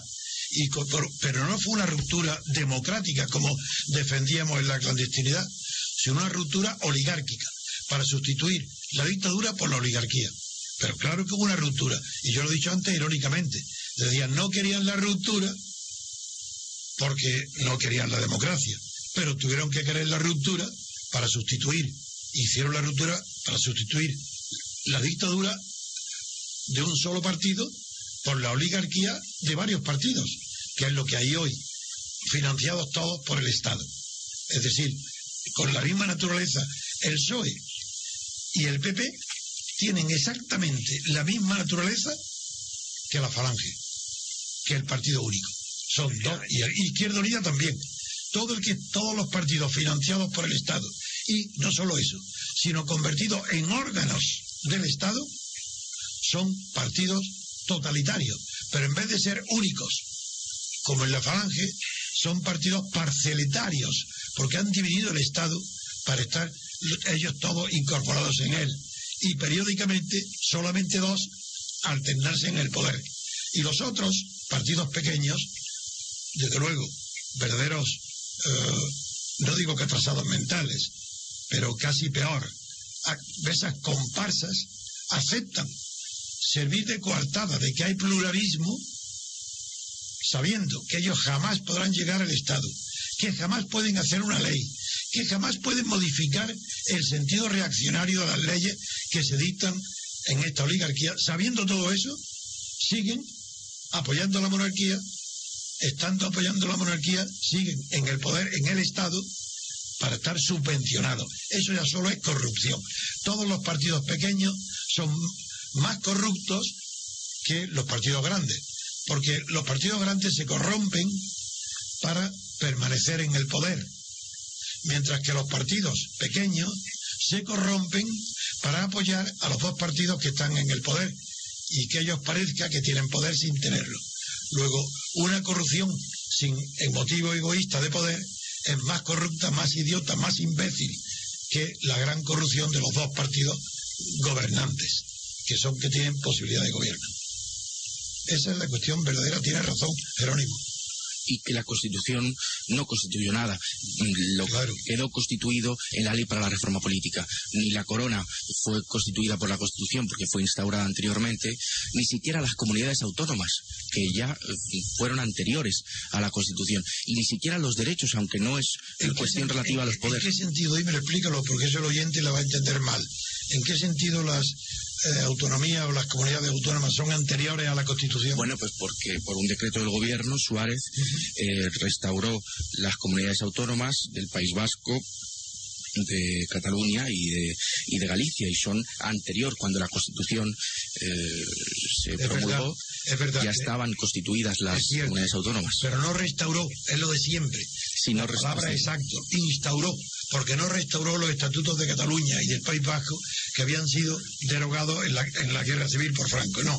Instauró unos nuevos estatutos que han evolucionado lo que hay que tampoco eran restaurar los que existieron en la República Sí, la conclusión es que la Constitución no pudo constituir eh, nada, porque estaba ya eh, constituido en, en, la ley para la reforma política y en otro momento. Perfecto, y te felicito por traer aquí ese argumento que es muy bueno. Y mm, en otro momento clave que hizo posible la reforma, eh, que fue decisión personal de Suárez, que fue la legalización del Partido Comunista un Viernes Santo, porque no se atrevía a hacerla en otro momento. Sin la mm, osadía de Suárez de legalizar el Partido Comunista, al parecer en contra de, de la única persona que lo sabía de su gobierno, que era Osorio, que le pidió. Mellado, claro. Y le pidió, sé que Osorio le pidió, está así, Gregorio Morán, que es el de los que ha escrito sobre la transición, el más brillante. Sí, el más cercano, la verdad. El, Osorio se opuso y le pidió, por favor, que no legalizara el Partido Comunista, con lo cual podemos deducir que la decisión de legalizar el Partido Comunista fue personal y quizá Pero de, de acuerdo con Gutiérrez Mellado. Sí, de acuerdo con, con Gutiérrez Mollado, que siempre le mostró una fidelidad a Adolfo Suárez en entrevistas que luego se han visto posteriores. Gutiérrez Mellado siempre ha dicho que, que ha sido un honor servir a Suárez, cosa que nunca hizo. Él creía que era un genio político. Claro, esos militares educados en el franquismo, cualquier persona que no supiera leer como Suárez, pero que tuviera el valor de hablar de política, les parecía un genio, aunque Suárez ni sabía leer siquiera. No, lo digo de verdad en el sentido de indocto, que era una persona iletrada, que le costó muchísimo trabajo hacer la carrera de derecho con lo fácil que era entonces, y, y que además era un hombre de una incultura tan grande que es que era incapaz de articular ni siquiera nada del lenguaje. El lenguaje español lo, lo traicionó, lo deformó, inven- inventó la preposición desde aplicada a, la- a los verbos Desde la moderación. que desde requieren, la- claro, que requieren compañía con el con. En vez de decir, te digo esto con sinceridad, te dice, te digo esto desde la sinceridad. Es decir, para Suárez estaba instalado. Era tan grande lo que tenía ser eh, presidente del gobierno que para él le parecía el cielo. Entonces, como estaba instalado en un firmamento, desde ese firmamento, desde ahí, traía todas las todas sus condiciones personales, la responsabilidad, la fidelidad, la lealtad, todo lo decía eso desde, no con. Y eso todavía lo siguen diciendo y practicando por la clase culta española. Pero yo, en mi presencia, sea quien sea el que lo diga, lo corrijo aquel acto. Porque no hay derecho a, deformar el idioma de esa manera. Es, verdad, la- se reconoce la, la codicia de, de Suárez. Lo dice Fernández Miranda, bueno, su sobrina y su.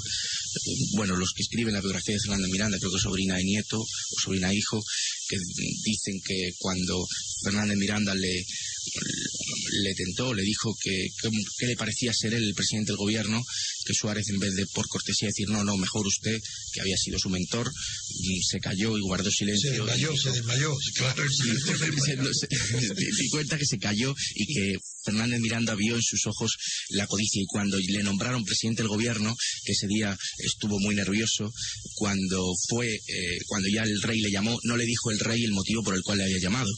Y Suárez acudió, por supuesto, a la zarzuela, que no acudió en su Pero hicieron, era, era verdaderamente un cursi, eh, ignorante, un pequeño burgués, un hombre que saludaba levantando el codo, da la mano levantando el codo. Pues eso era, ese es Suárez. Por eso se sabe que es una persona que no tiene clase cultural alguna, que no ha tenido cultura ninguna nunca.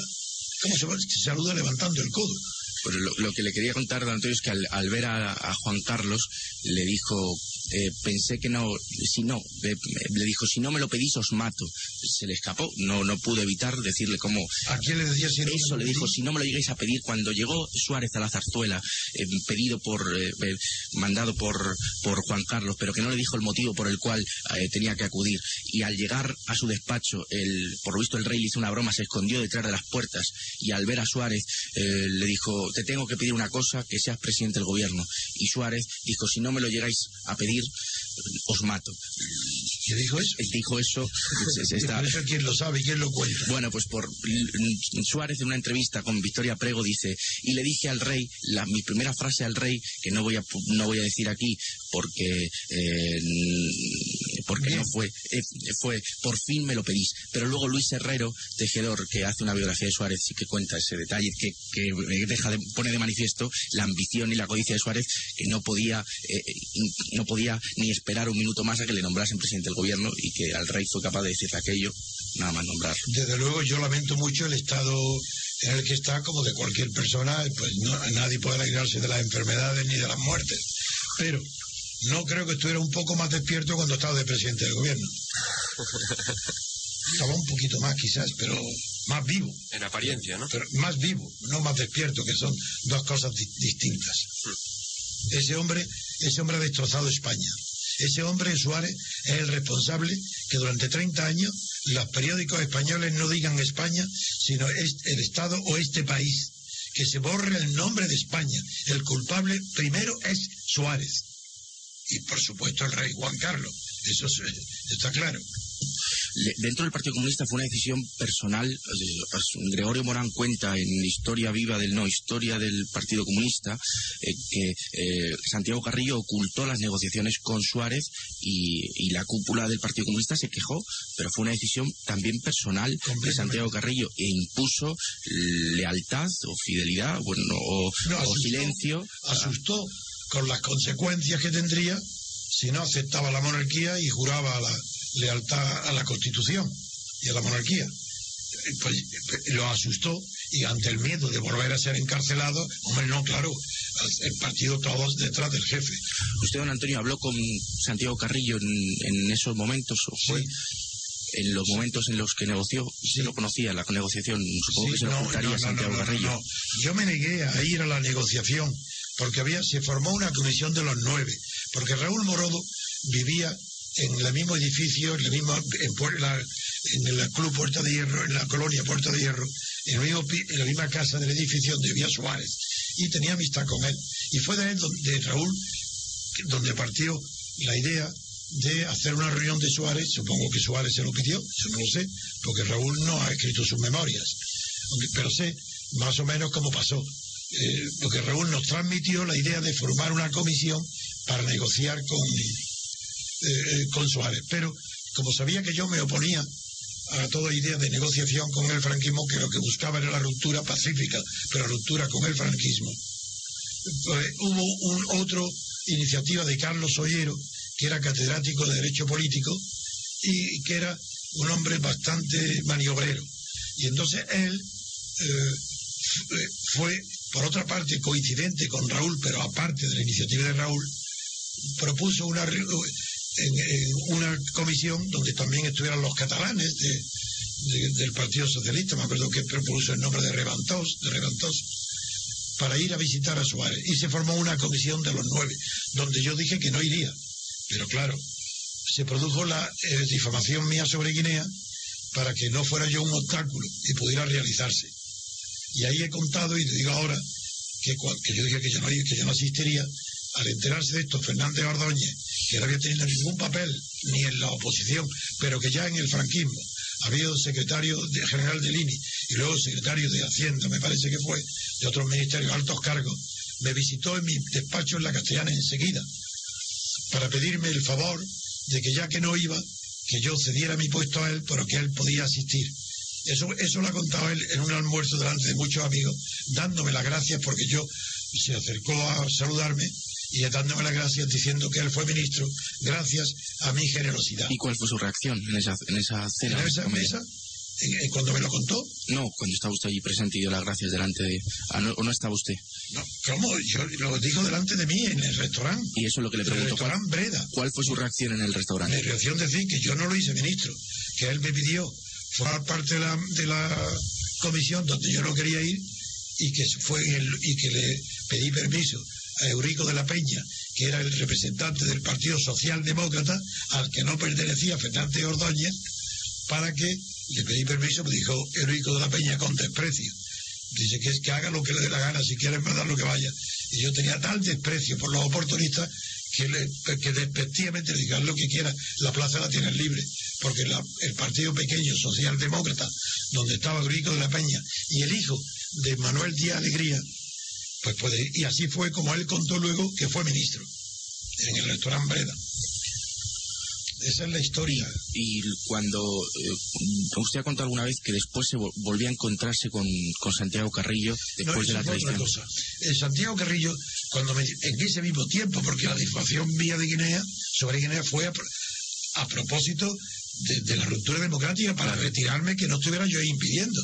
Porque la gente lo que hoy no puede imaginarse siquiera es que fuera posible lo que hizo el, el PSOE.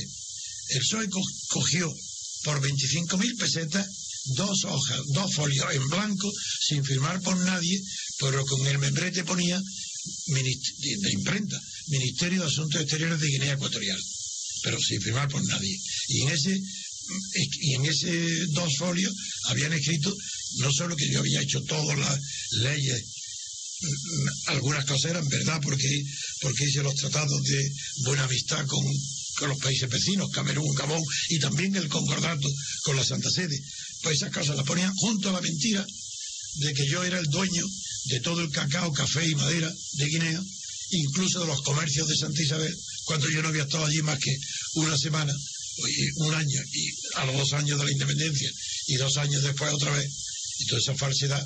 Los periódicos y todos los medios de comunicación, sabiendo que era una hoja anónima, lo publicaron en primera página, diciendo acabada la carrera política del señor Trevijano. ¿Por qué dice, por qué dice 25.000 pesetas?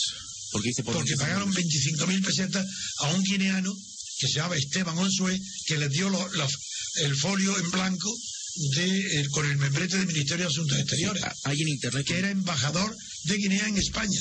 Y a ese embajador le dieron 25.000 pesetas para que, como premio, regalo, de, que le diera el folio con el membrete del Ministerio de Asuntos Exteriores. Esa es la realidad. Y fue Mújica y Felipe González exclusivamente los que tuvieron la eh, facha- desfachatez de hacer frente a la difamación. Mújica repartiendo él mismo esa hojita entre la prensa y, Felipe González desde Valladolid dando un discurso en Valladolid ya que se podía entonces, el PSOE siempre había tenido carta blanca para bajo la dictadura, hizo un discurso donde dijo, García Triviano lo niega, pero yo sé que es verdad. Pues si sabe que es verdad, ese mentiroso, calumnioso e injurioso, ¿por qué durante 30 años nadie ha podido demostrar que yo tuviese nada que ver con Guinea, ni relativo a dinero, y mucho menos a sentencia? Como decía la hojita, que yo redactaba la sentencia de condena a muerte, cuando de lo que se acusaba Macías era de que ejecutaba a sus enemigos o sus imaginarios enemigos sin procesos ninguno, sin sentencia y por tanto sin redactar ningún documento. Esa es la verdad. Y la pregunta que me hiciste, que no he respondido, es que Santiago Garrillo, es verdad que hablé con él entonces, pero él porque vino a mi casa con su mujer para decirme lo, lo horrible que había hecho el PSOE, que, él que, todo- que todos los partidos, todo el mundo sabía que la difa- difamación sobre Guinea era falsa, pero que él no podía que él no podía decirlo en público ni hacerlo en público porque era un concierto que el PSOE había eh, con los con el Fra- con Suárez que había se había puesto Felipe González y Suárez de acuerdo para levantar el secreto de materia reservada a Guinea con objeto de que pudieran difamarme. Y que Santiago Grillo añadió si yo estuviera en tu posición y estuviera solo y no tuviera detrás un partido político yo alabo tu postura, yo hubiera seguido como tú. Yo no hubiera aceptado jamás el pacto de la reforma, yo no lo he aceptado nunca, ni hubiera aceptado la legalización de mi partido, porque él vino a verme ya de legalizado. Claro, Pero es tremendo que le diga a Santiago Carrillo, le entiendo, pero no puedo hacer nada, tengo que ser cómplice de, mm, de la No, no, no, no, no es así. No, es que hay que ser exacto para, para que ser, porque es verdad, la, la verdad no, no tiene más que una sola versión. Él me dijo, yo si no tuviera un partido detrás hubiera hecho como tú. No hubiera aceptado jamás el pacto con el franquismo, ni con Suárez, ni con nadie. Pero tengo un partido que salvar. Y por eso he aceptado la reforma para legalizar el partido. A lo que yo le respondí, pues te respondo exactamente igual que le dije, que escribí yo en la carta que el conde de Barcelona escribió a su hijo Juan Carlos cuando éste le comunicó que había aceptado el nombramiento de rey que Franco le había propuesto. Yo en el borrador de la carta que don Juan me pidió que escribiera, dirigida a su hijo, le decía que porque eh, Juan Carlos en la carta le dijo a su padre que había aceptado para salvar la monarquía.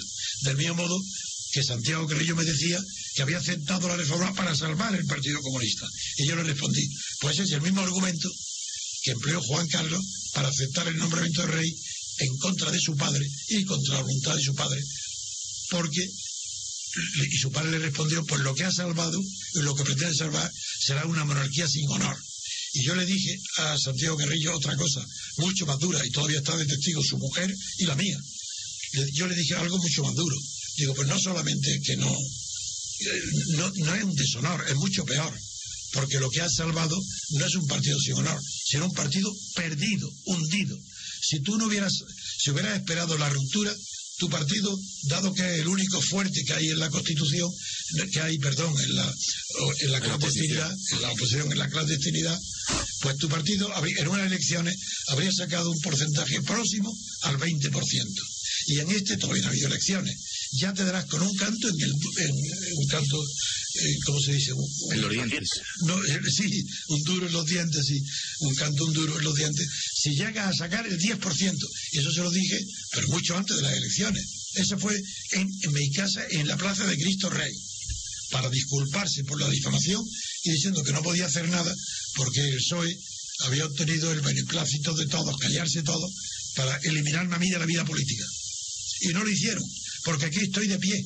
Y cuando mucha gente creía que yo estaba resentido, porque no había, estando en la primera fila, yo era el coordinador, en realidad yo era el que presidía todas las, todas las reuniones de, la clandestinidad, tanto en la plata, primero en la Junta y luego en la Plata Junta. No, no solamente eso, sino que eh, cuando me decían que yo estaba luego en contra, que lo dijeron alguna vez, alguna prensa, pocas veces lo dijeron, que yo estaba en contra de la monarquía por resentimiento, dije, pero ¿cómo voy a estar resentido?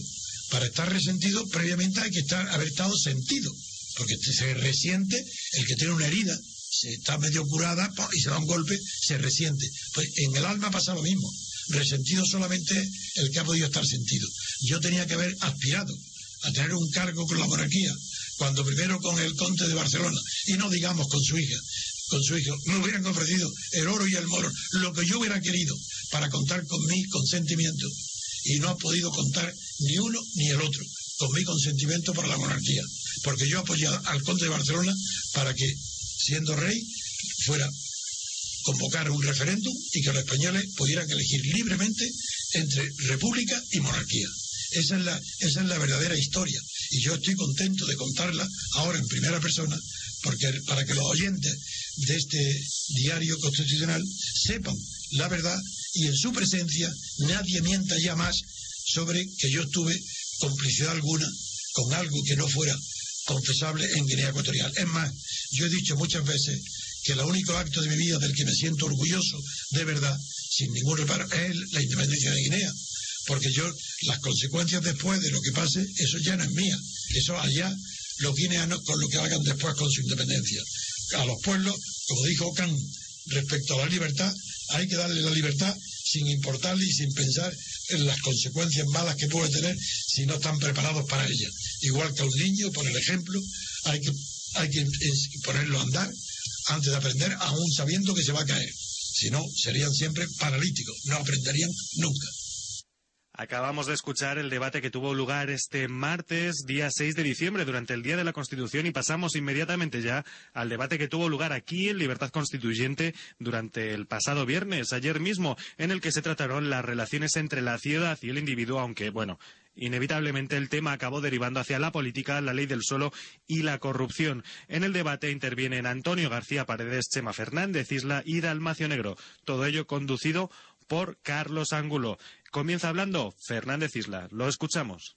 Eh, estábamos eh, hablando, estábamos comentando sobre lo magnífico que se convierten las ciudades cuando de repente llegamos a estos eh, puentes largos o Semanas Santas, e incluso obviamente en verano también ocurre, que de repente la ciudad se vacía y el ciudadano puede disfrutar de, de, todo lo que todo lo bueno que le puede ofrecer la ciudad y lo puede disfrutar de una manera razonable sin prisas sin agobios y mm, eh, pararse a contemplar la, el patrimonio edificado y de repente integrarse de alguna manera en una ciudad en la que siempre se está quejando, porque una de las causas fundamentales, y no sé qué opinarán mis, eh, mis contertulios y amigos aquí presentes de los, eh, de los fenómenos de, de la ciudad es el absoluto falta de sintonía entre el ciudadano y el propio fenómeno urbano. O sea, parece ser que ese ha sido el gran fracaso del movimiento moderno de la arquitectura, que los ciudadanos no somos capaces de encontrar una respuesta en la ciudad que nos complazca a todos. Y yo no sé qué opináis vosotros de esto, si no sé, si no, tampoco sé si sentís que en estos momentos de cuando la ciudad se vacía empezamos a disfrutar mucho más de ese espacio que nos brinda y que no sabemos por las prisas de alguna manera contemplar. Bueno, lo que ocurre es que no se sabe qué ha sido antes, si el, huevo o la gallina, qué, eh, qué es lo que ha producido esa concentración de población en las, en las ciudades, porque no creo yo que hayan sido las leyes. Es más, yo creo que ese fenómeno de concentración ha hecho que las leyes cambien. Porque, por ejemplo, yo creo que el fenómeno de la concentración urbana ha sido quizá el que más ha influido en la socialización del concepto de propiedad privada. Antes cuando se construía pues en el campo o en ciudades no había tantas limitaciones. Hoy desde el momento en que ya la concentración te supone pues el tener que estar sometido a unas ciertas canalizaciones, a servicios de luz, eléctrica y demás, eso no se puede hacer con carácter individual y aislado. Hay que hacerlo pues ya con un plan que tiene que estar controlado pues por la autoridad urbanística, hay que hacer unos retranqueos para que realmente las, eh, las calles sean más eh, viables y, no si tengan otro, otro tipo de, de respiración o de ventilación y demás. una serie de limitaciones que hacen que ya ese mm, usar y disfrutar de la cosa, como era el contenido esencial del derecho de propiedad, quede muy marcado por lo que pueda afectar al otro, ¿no? O sea que yo creo que en cierto modo el derecho se ha vuelto más comprensivo para la convivencia con estos fenómenos masivos que en otro aspecto son criticables. El- yo vamos, el- yo creo que, el urbanismo es, es, es una ciencia del derecho, fundamentalmente. Es la, fundamentalmente es el derecho el que tiene que organizar y establecer cuáles son los códigos por los que se mueve eh, la doctrina urbanística. Eso es absolutamente, en mi opinión, es, es, claro así. En cuanto a lo que decía Dalmacio de las viviendas pequeñas, mm, pues no sé, yo no sé si estoy demasiado de acuerdo contigo. Creo que se podrían hacer eh, lo, que, lo que creo es que están mal, pueden estar mal distribuidas. Lo que tú no puedes crear es una serie de espacios absolutamente pequeños donde efectivamente ocurre lo que tú estás diciendo. Siempre es un ser anónimo y absolutamente oprimido por la pared de enfrente. Eh, la, la vivienda es cara en España, sí, lo es muchísimo, pero no es por el coste de la vivienda, es por el coste del suelo. Fundamentalmente es el suelo. El suelo. O sea, lo, lo que nos han mentido todos los políticos durante todo este tiempo es diciendo que el suelo era un elemento, o sea, al que le tocaba la lotería era aquel que alguien en un momento determinado decía que tu parcela ya no es suelo rústico rural, es eh, u- eh, edificable. En la costa, sí.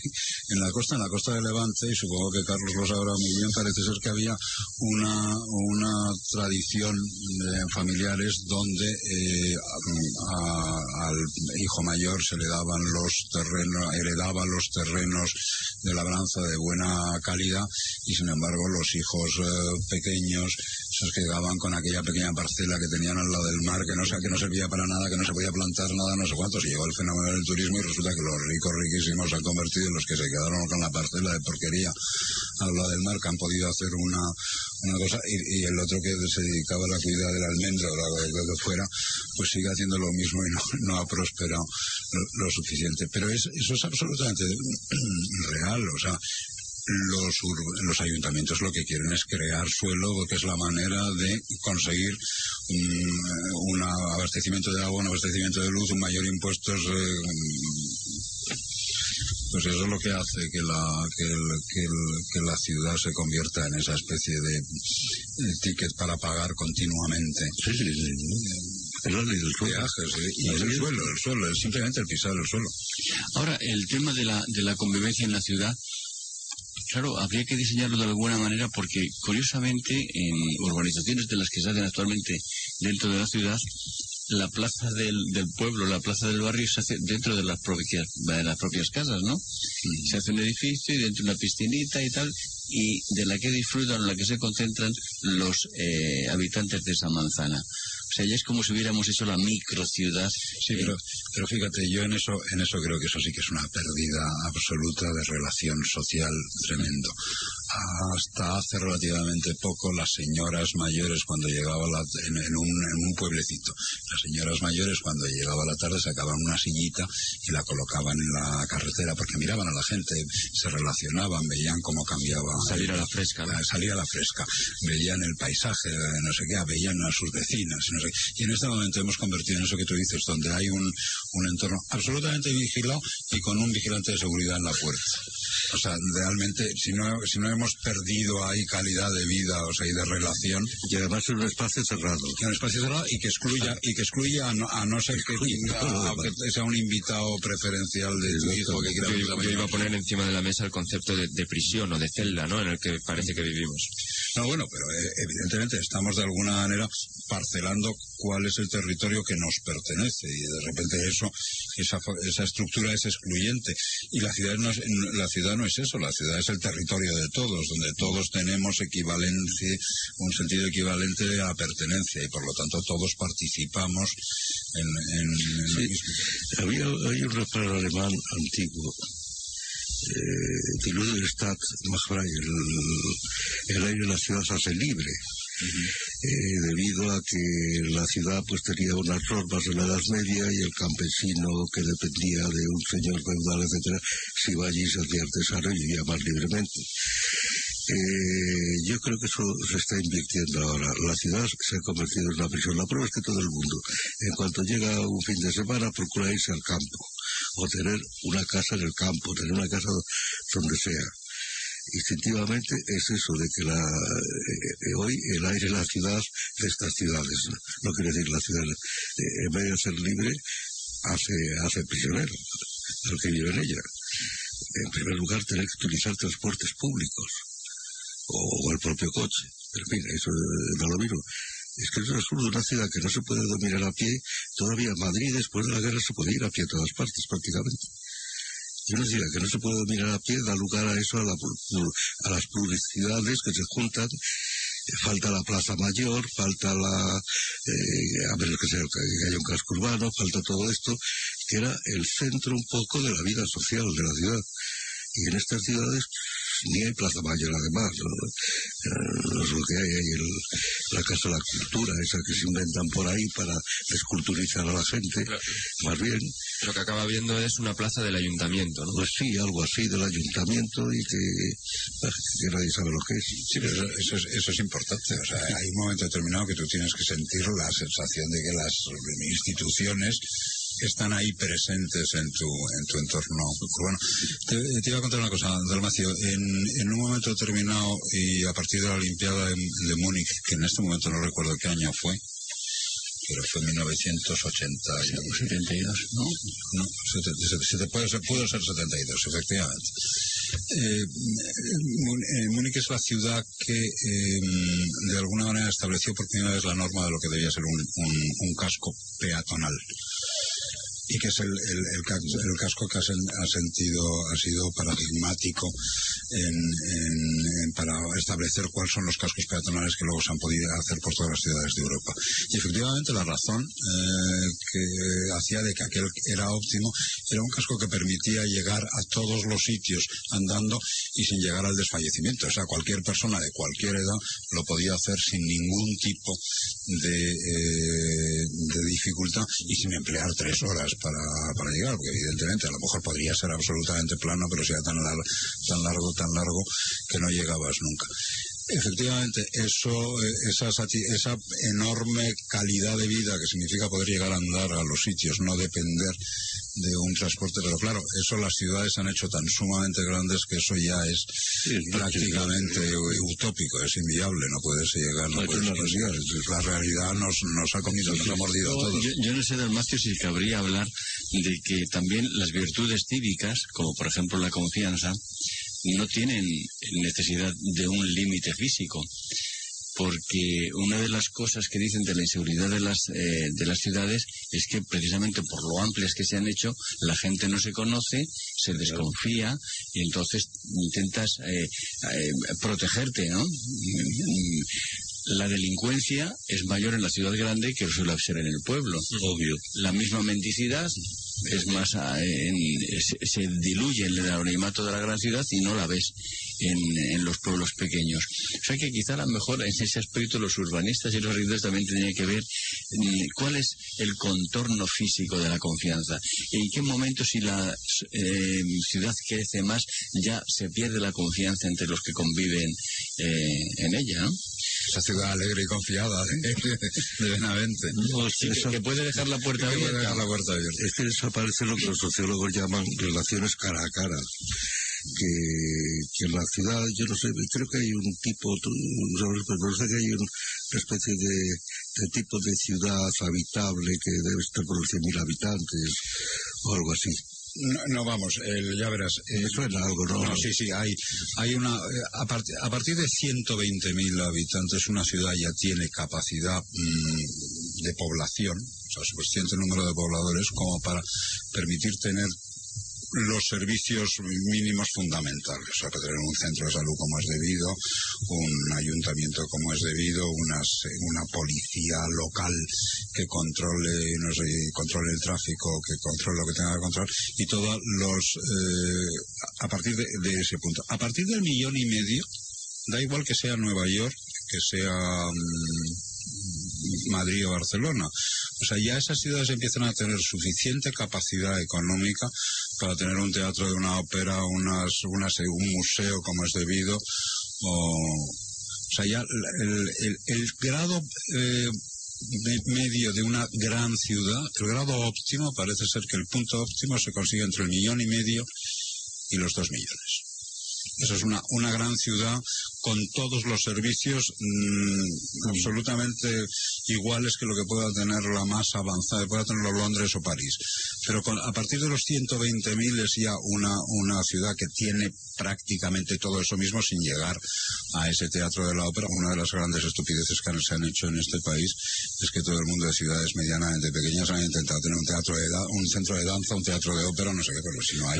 de economía. Y una universidad, ¿no? Y una, y- universidad, las universidades la asocio con una pequeña ciudad de reflexión y pequeña como Heidelberg o Oxford o mm, Salamanca, vamos. Pero Galicia, en un- una ciudad, pequeña ciudad que se llama Monforte de Lemos, alguien se empeñó, por lo visto un concejal se había empeñado en crear allí una universidad para dar trabajo a la gente, hasta que le convencieron que el único trabajo que podía dar allí, pues era, pues sí, algunos conserjes o algo por el estilo, pero que no podía dar trabajo a mucha más gente, para la limpieza, etcétera. No, yo lo que quería decir es que el problema de la ciudad, de la gran ciudad, es que se han perdido lo que llaman los sociólogos las relaciones cara a cara que son que aunque no se tenga amistad, siempre se sabe en una ciudad, eso pasa, se dice que pasa en los pueblos, pero y ciudades un poco más grandes, quizá, no sé, en ciudades de hasta cierto tipo de número de habitantes, aunque no se conozca a alguien, se sabe más o menos quién es aquel alguien, por relación, etcétera, se pierde, ese tipo de relación se pierde, se pierde hoy incluso en las viviendas, en, la, en las casas. Es frecuente que en muchas casas los vecinos no se conozcan, aunque vivan allí 20 años.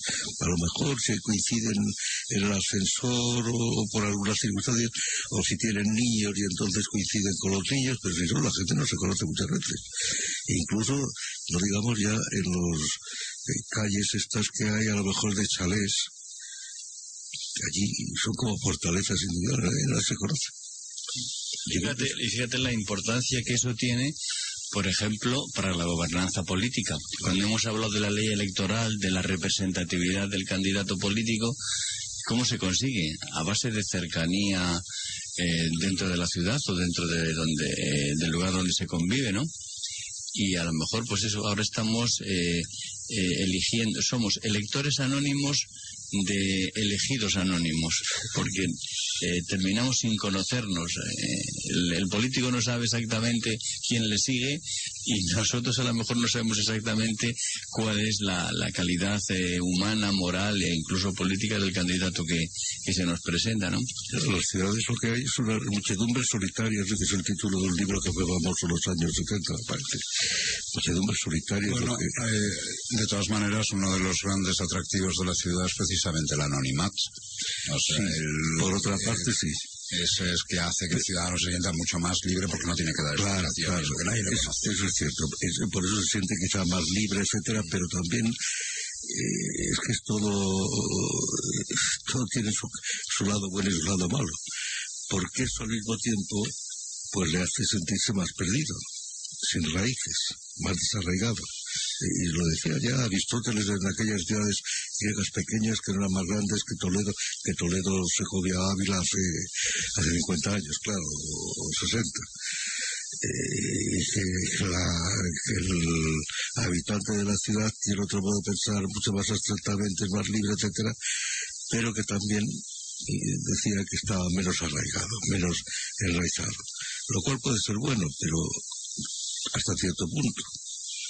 También todo es, Es cuestión de mesura. es cuestión de, claro, de término medio. La libertad sin raíces quizás es un poco más fantasía, ¿no? Claro. Que te permite el desarraigarte de todo y decir, bueno, es un sueño. Claro, es como la propiedad esta. Yo no, no me resisto a introducir para los últimos cinco minutos o seis que quedan de, de debate el tema de, como estamos hablando del urbanismo y hemos hablado antes de la ley del suelo, pero no hemos tocado quizá el tema político, que es la corrupción.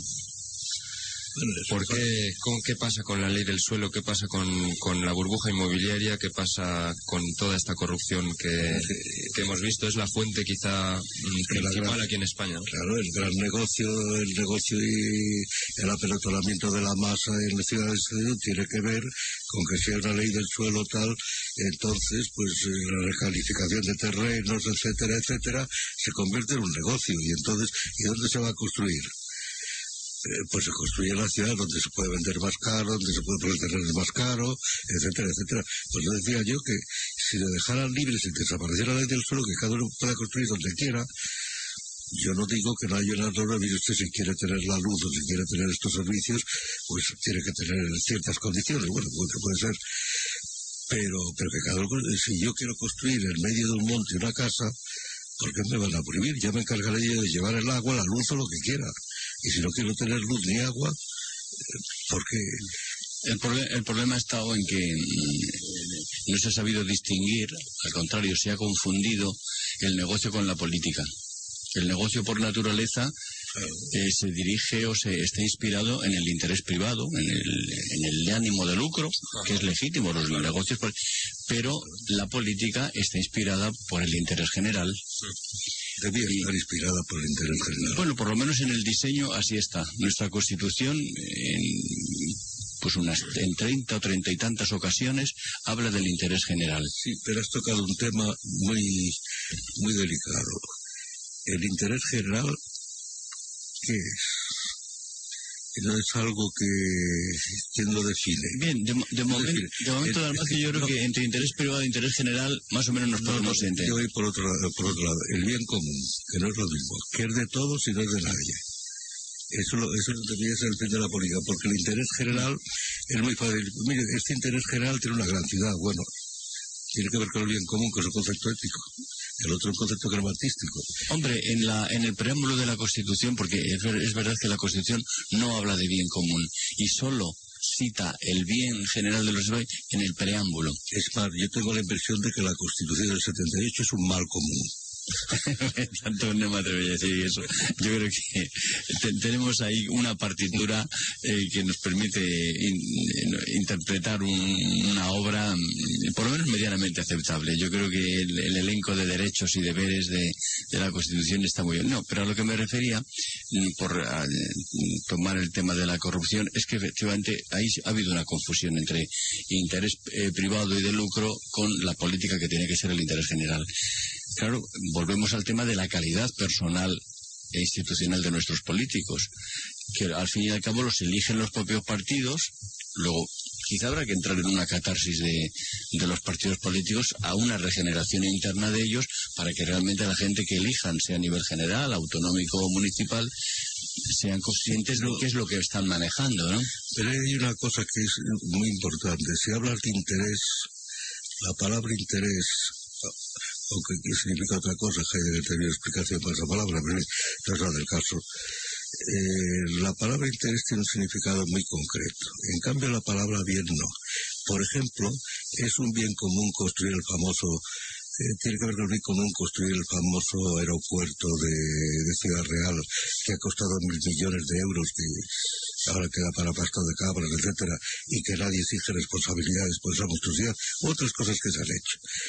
Eso, desde el punto de vista de bien común, la palabra bien implica una idea ética, a fin de cuentas, y las palabras son el vehículo del pensamiento, pero también lo condicionan, y de la acción. En cambio, si dices interés, pues sí, es interés general, y de paso me llevo las comisiones.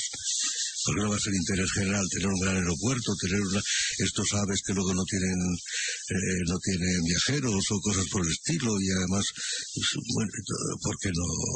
Eso es, desde el punto de vista del interés, pues sí, es interés general y de paso, ahora, es un bien común beneficia a todos, no solo al pueblo donde se ha hecho ese aeropuerto o donde, se han hecho esas vías, eh, beneficia a todo el conjunto nacional. Estos han sido los fragmentos que hemos seleccionado como más destacados de esta semana en cuanto a debates políticos. Ya lo saben, uno que trataba sobre la Constitución y otro sobre las relaciones entre ciudad, individuo y evidentemente ley del suelo. Concluimos aquí el repaso a los debates políticos. Vamos a hacer un pequeño parón para publicidad y enseguida volvemos con lo mejor, con lo más, des- más destacado, con lo más granado del debate de economía. Ya saben, a Carlos de Juan Carlos Barba aquí en el 107.0 en Libertad Constituyente. Aquí mando yo. No manda en ti. Eres mía. No eres suya. Te lo tienes merecido. No te lo mereces. No vales nada. Vales mucho. ¿Quién te va a creer? Yo te creo. Calla. Habla. Cuando llamas al 012 Mujer, todos en la Comunidad de Madrid nos ponemos en marcha para ayudarte. 012 Mujer, a tu llamada respondemos todos. Comunidad de Madrid, la suma de todos.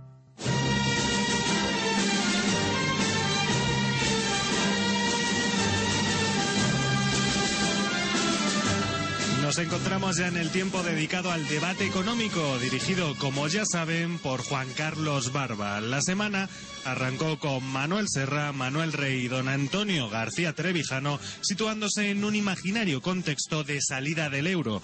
¿Qué precauciones se pueden tomar? Bueno, a estas y a otras preguntas respondieron Juan Carlos Barba y sus invitados el pasado lunes. Las personas que nos dedicamos a la difusión de la materia económica, pues nos estamos encontrando con un fenómeno bastante curioso, estamos recibiendo multitud de consultas de personas preocupadas por sus ahorros y qué ocurriría con ellos en caso de que la moneda única, el euro, pues finalmente se rompa y España tenga que recuperar su soberanía monetaria.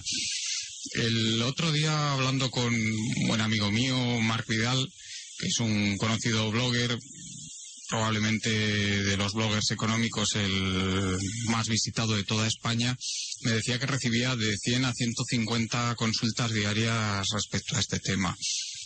Prácticamente no, no daba abasto, por supuesto, para contestar tantas consultas. Eh, obviamente hay mucha preocupación a este respecto y esto es lo que vamos a tratar fundamentalmente hoy. Mm, Manuel Rey, yo sé que tú también recibes muchas consultas sobre este tema. Bastantes. Eh, ¿qué, qué tendrías que decir a las personas que están preocupadas por esto? Lo, lo primero, el riesgo real que hay ahora mismo de ruptura del euro y de que España tenga que recuperar forzadamente esa soberanía monetaria. ¿Es alto? ¿Es bajo? ¿Cómo lo ves tú? Eh, habría que distinguir eh, distintas vías que ahora mismo parecen las más las más probables, un poco para que los, los oyentes se sitúen. Una de las primeras posibilidades, que es, vamos a decir, la más benévola, es que en la cumbre del día 9 mm, se continúa apostando por el euro, se comienzan a estructurar, bueno, unos dirán parches, otros dirán soluciones, dependiendo de- del enfoque, que sería el tema de los eurobonos. Luego tendríamos una segunda posibilidad, que se daría lugar a una ruptura eh, del euro en dos zonas, un euro y un euro fuerte, capitaneado por Alemania, y la tercera vía, que es quizás la más agresiva, que sería ya una salida de países de manera independiente, en los cuales esos países recuperarían su, su moneda y, en parte, o totalmente o en parte, pues abandonarían gran parte de los tratados que, que han suscrito con la, con la Unión Europea. Estos son los tres escenarios que ahora mismo estamos manejando. La probabilidad de ellos. Es realmente difícil asignar probabilidades a, a las cosas. Hoy por hoy la Unión Europea sigue apostando por su futuro de una manera o de otra, pero sigue apostando por su futuro. Eh, pero el riesgo real de ruptura es, es evidente, tanto meditado como sobrevenido. ¿Y a qué me refiero? Puede llegar un momento que no las condiciones que se traten de imponer a unas partes u otras pues no, no se acepten y se opte finalmente por la ruptura o que, bueno, analizábamos el otro día precisamente las intervenciones de los bancos centrales, puede llegar un momento ya que la situación sea tan insostenible que lo- incluso los propios reguladores pues opten por un hasta aquí hemos llegado y decidan romper la baraja y que los países que, que tengan que salir del euro salgan del euro. Esas posibilidades existen y hoy en día cada vez pues van cogiendo más van cogiendo más peso y tanto pues, lo que es el, el- el ciudadano a pie, el pequeño ahorrador como el pequeño empresario no debería cuando menos no debería de ignorar esas posibilidades por lo menos por la cuenta que, que les tiene. Sí, Manuel Serra, ¿tú estás de acuerdo con lo que está diciendo Manuel Rey? ¿Ves que también existe un riesgo real de que haya un vuelco en la situación monetaria en la zona euro? Eh, bueno, ahora mismo eh, las espadas están en alto. eh. Tan- eh, el mercado parece estar, o, o lo que ves en los sitios, a los, a los analistas y demás, parece estar todo el mundo descontando que solución o parche. También estoy de acuerdo que, por desgracia, nos han, eh, nos han sorprendido negativamente tantas veces que, ya no sabes, eh, no te fías, vaya. Bueno, pues algo van a hacer. Puede ser el parto de los montes, lo admito. A partir de ahí, pues bien porque venga una oleada de pesimismo, porque las soluciones no se puedan implementar, caso como cuando querían recaudar creo que era un billón de euros y los emergentes les dijeron que, que si estaban locos, o, más o menos, la- a esas negociaciones, lo poco que se ha traslucido o que ha llegado al público es que no, no iban a recaudar ese dinero y estaban buscando otras alternativas, Fondo Monetario Internacional, etc. En fin, el panorama está complejo, parece que nos quieren hacer mm, traslucir una visión de que puede haber una continuidad del euro, desde luego hay una apuesta política, eso sí que es evidente que lo van a intentar. Ahora, que le salga o no, eh, estoy de acuerdo con, Manuel Rey en que eh, cualquier persona sensata, pues por lo menos se tomará en serio durante un momento la opción mala para precaverse. Ayer mm, leía de un analista, ahora mismo no recuerdo el nombre, que decía que la que la cifra que estaban dando de 200.000 millones a través del Fondo Monetario Internacional, que era ridículamente pequeña y que él estimaba, un analista respetado, a ver si luego encuentro el nombre y lo comento, que decía que eran de 12 a 13 billones de euros lo que él calculaba para poder estabilizar la crisis de deuda en Europa. Desde luego, estos son cifras que ni remotamente se aproxima nadie a ellas hoy, hoy día. Quiero decir, la intención de hacerlo realmente. Bueno, y Manuel Rey, ante esta eventual eh, ruptura de la zona euro, ¿qué, qué puede hacer, por ejemplo, el pequeño ahorrador?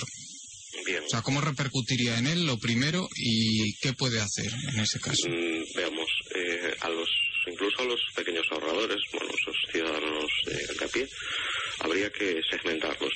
Cuando se habla de, inversión, sobre todo lo que es eh, family office, ¿no? la gestión de patrimonios, lo primero que se hace es segmentar a la persona, porque lo que vale para unas personas no vale para otras. Entonces, si estamos hablando eh, pues de una persona pues un poco que, vamos a decir que vive al día, ¿no? una persona joven, una persona pues de cualquier edad, pero que no tiene reservas o sus reservas son muy son pequeñas, ¿no? Pues podemos estar hablando de un máximo de 15.000, 20.000 euros de reservas. Eh, realmente esta persona poco poco puede hacer. Sinceramente, la única recomendación a lo mejor que se le podría hacer sería utilizar un sistema de tercios que, le llamamos en inversión y dividir bueno pues lo que sería ese dinero en tres partes distintas y realizar dos de esas partes conversiones a moneda que podría ser pues o bien franco suizo o que serían coronas o incluso dólar. Es una manera de minimizar un poco el riesgo en caso de en caso de salida. No puedo hacer mucho más realmente eh, para aquellos que tienen poco mm, y poniéndose un poco sarcástico eh, tienen que contemplar esta situación de una manera un poco divertida, porque mm, de tener poco y pues tener pocos medios, quien ahora mismo que las está pasando canutas y está preocupado y está perdiendo los sueños, quien de verdad tiene mucho. El que no tiene, realmente pues no, no debería de tener tantos motivos de preocupación, sinceramente. Luego estaríamos hablando de un segundo tramo, que estamos hablando de gente que pueda tener en reservas pues entre los 20.000 y aproximadamente pues ya los 150.000 aproximadamente. En ese caso esa persona, bueno, ya se puede ir apoyando en otro tipo de tácticas un poquito más sofisticadas, ¿no? Puede realizar el mismo sistema de tercios, pero sí podría ya empezar a contemplar eh, la apertura en el extranjero de cuentas bancarias para trasladar parte de los fondos a esas cuentas.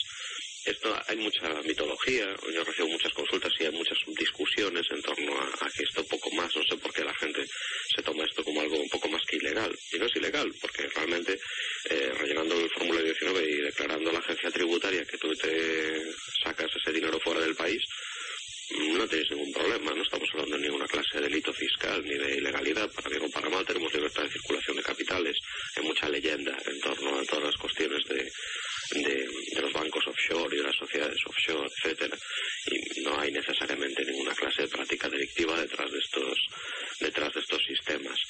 Y luego ya tendríamos un tercer, pero ya estamos hablando sí de family office, ya de gente ya con un perfil un poco más fuerte, que sería a partir de los 150.000 hasta aproximadamente pues cerca de los 600.000 o el millón de euros, que ahí ya entraríamos en, en, harina de otro costal. Pues, que permiten montar sociedades patrimoniales offshore con múltiples barreras, con capacidades para cambios en- de divisa simultáneos y ahí ya entraríamos en... Pero bueno, Es- explica, explica un poquito mejor lo que es una sociedad de este tipo y a qué te refieres cuando hablar de múltiples barreras, por favor. Bien, vamos a ver. se eh, hay la legislación en España, bueno, hay una gran zona económica y jurídica que se conoce, que está bajo un tratado, que es el Tratado de Schengen.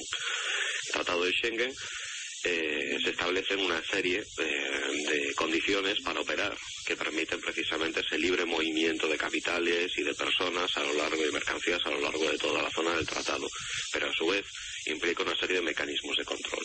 Todos los países que están en zona Schengen, ¿no? que estaríamos hablando de lo que es Europa y Estados Unidos, están obligados a eh, compartir, comunicar y controlar de una manera determinada eh, todo el tráfico de tanto de capitales como de mercancías como de personas. Por lo tanto, hay, digamos, un nivel de control elevado. Fuera de Schengen, hay muchos países que se definen como países fiscalmente opacos, en los cuales sus legislaciones nacionales no les obligan a comunicar una serie de, una, una serie de datos. Entonces, cuando hablamos de offshore, hablamos normalmente de pues, la apertura en estos países de cuentas bancarias. Por ejemplo, puede declarar la salida de capitales a España a un país determinado y luego depositar en ese país el dinero en una sociedad, sabiendo que el marco normativo para esas sociedades es que, por ejemplo, eh, utiliza acciones al portador o no tiene necesidad de comunicar la transmisión de dichas acciones, con lo cual mi dinero, digamos, oficialmente frente a, a la agencia tributaria ha desaparecido. Luego lo podré seguir declarando o no en función de cómo vaya las, las- la situación en España. Pero, pero esto que estás comentando es legal.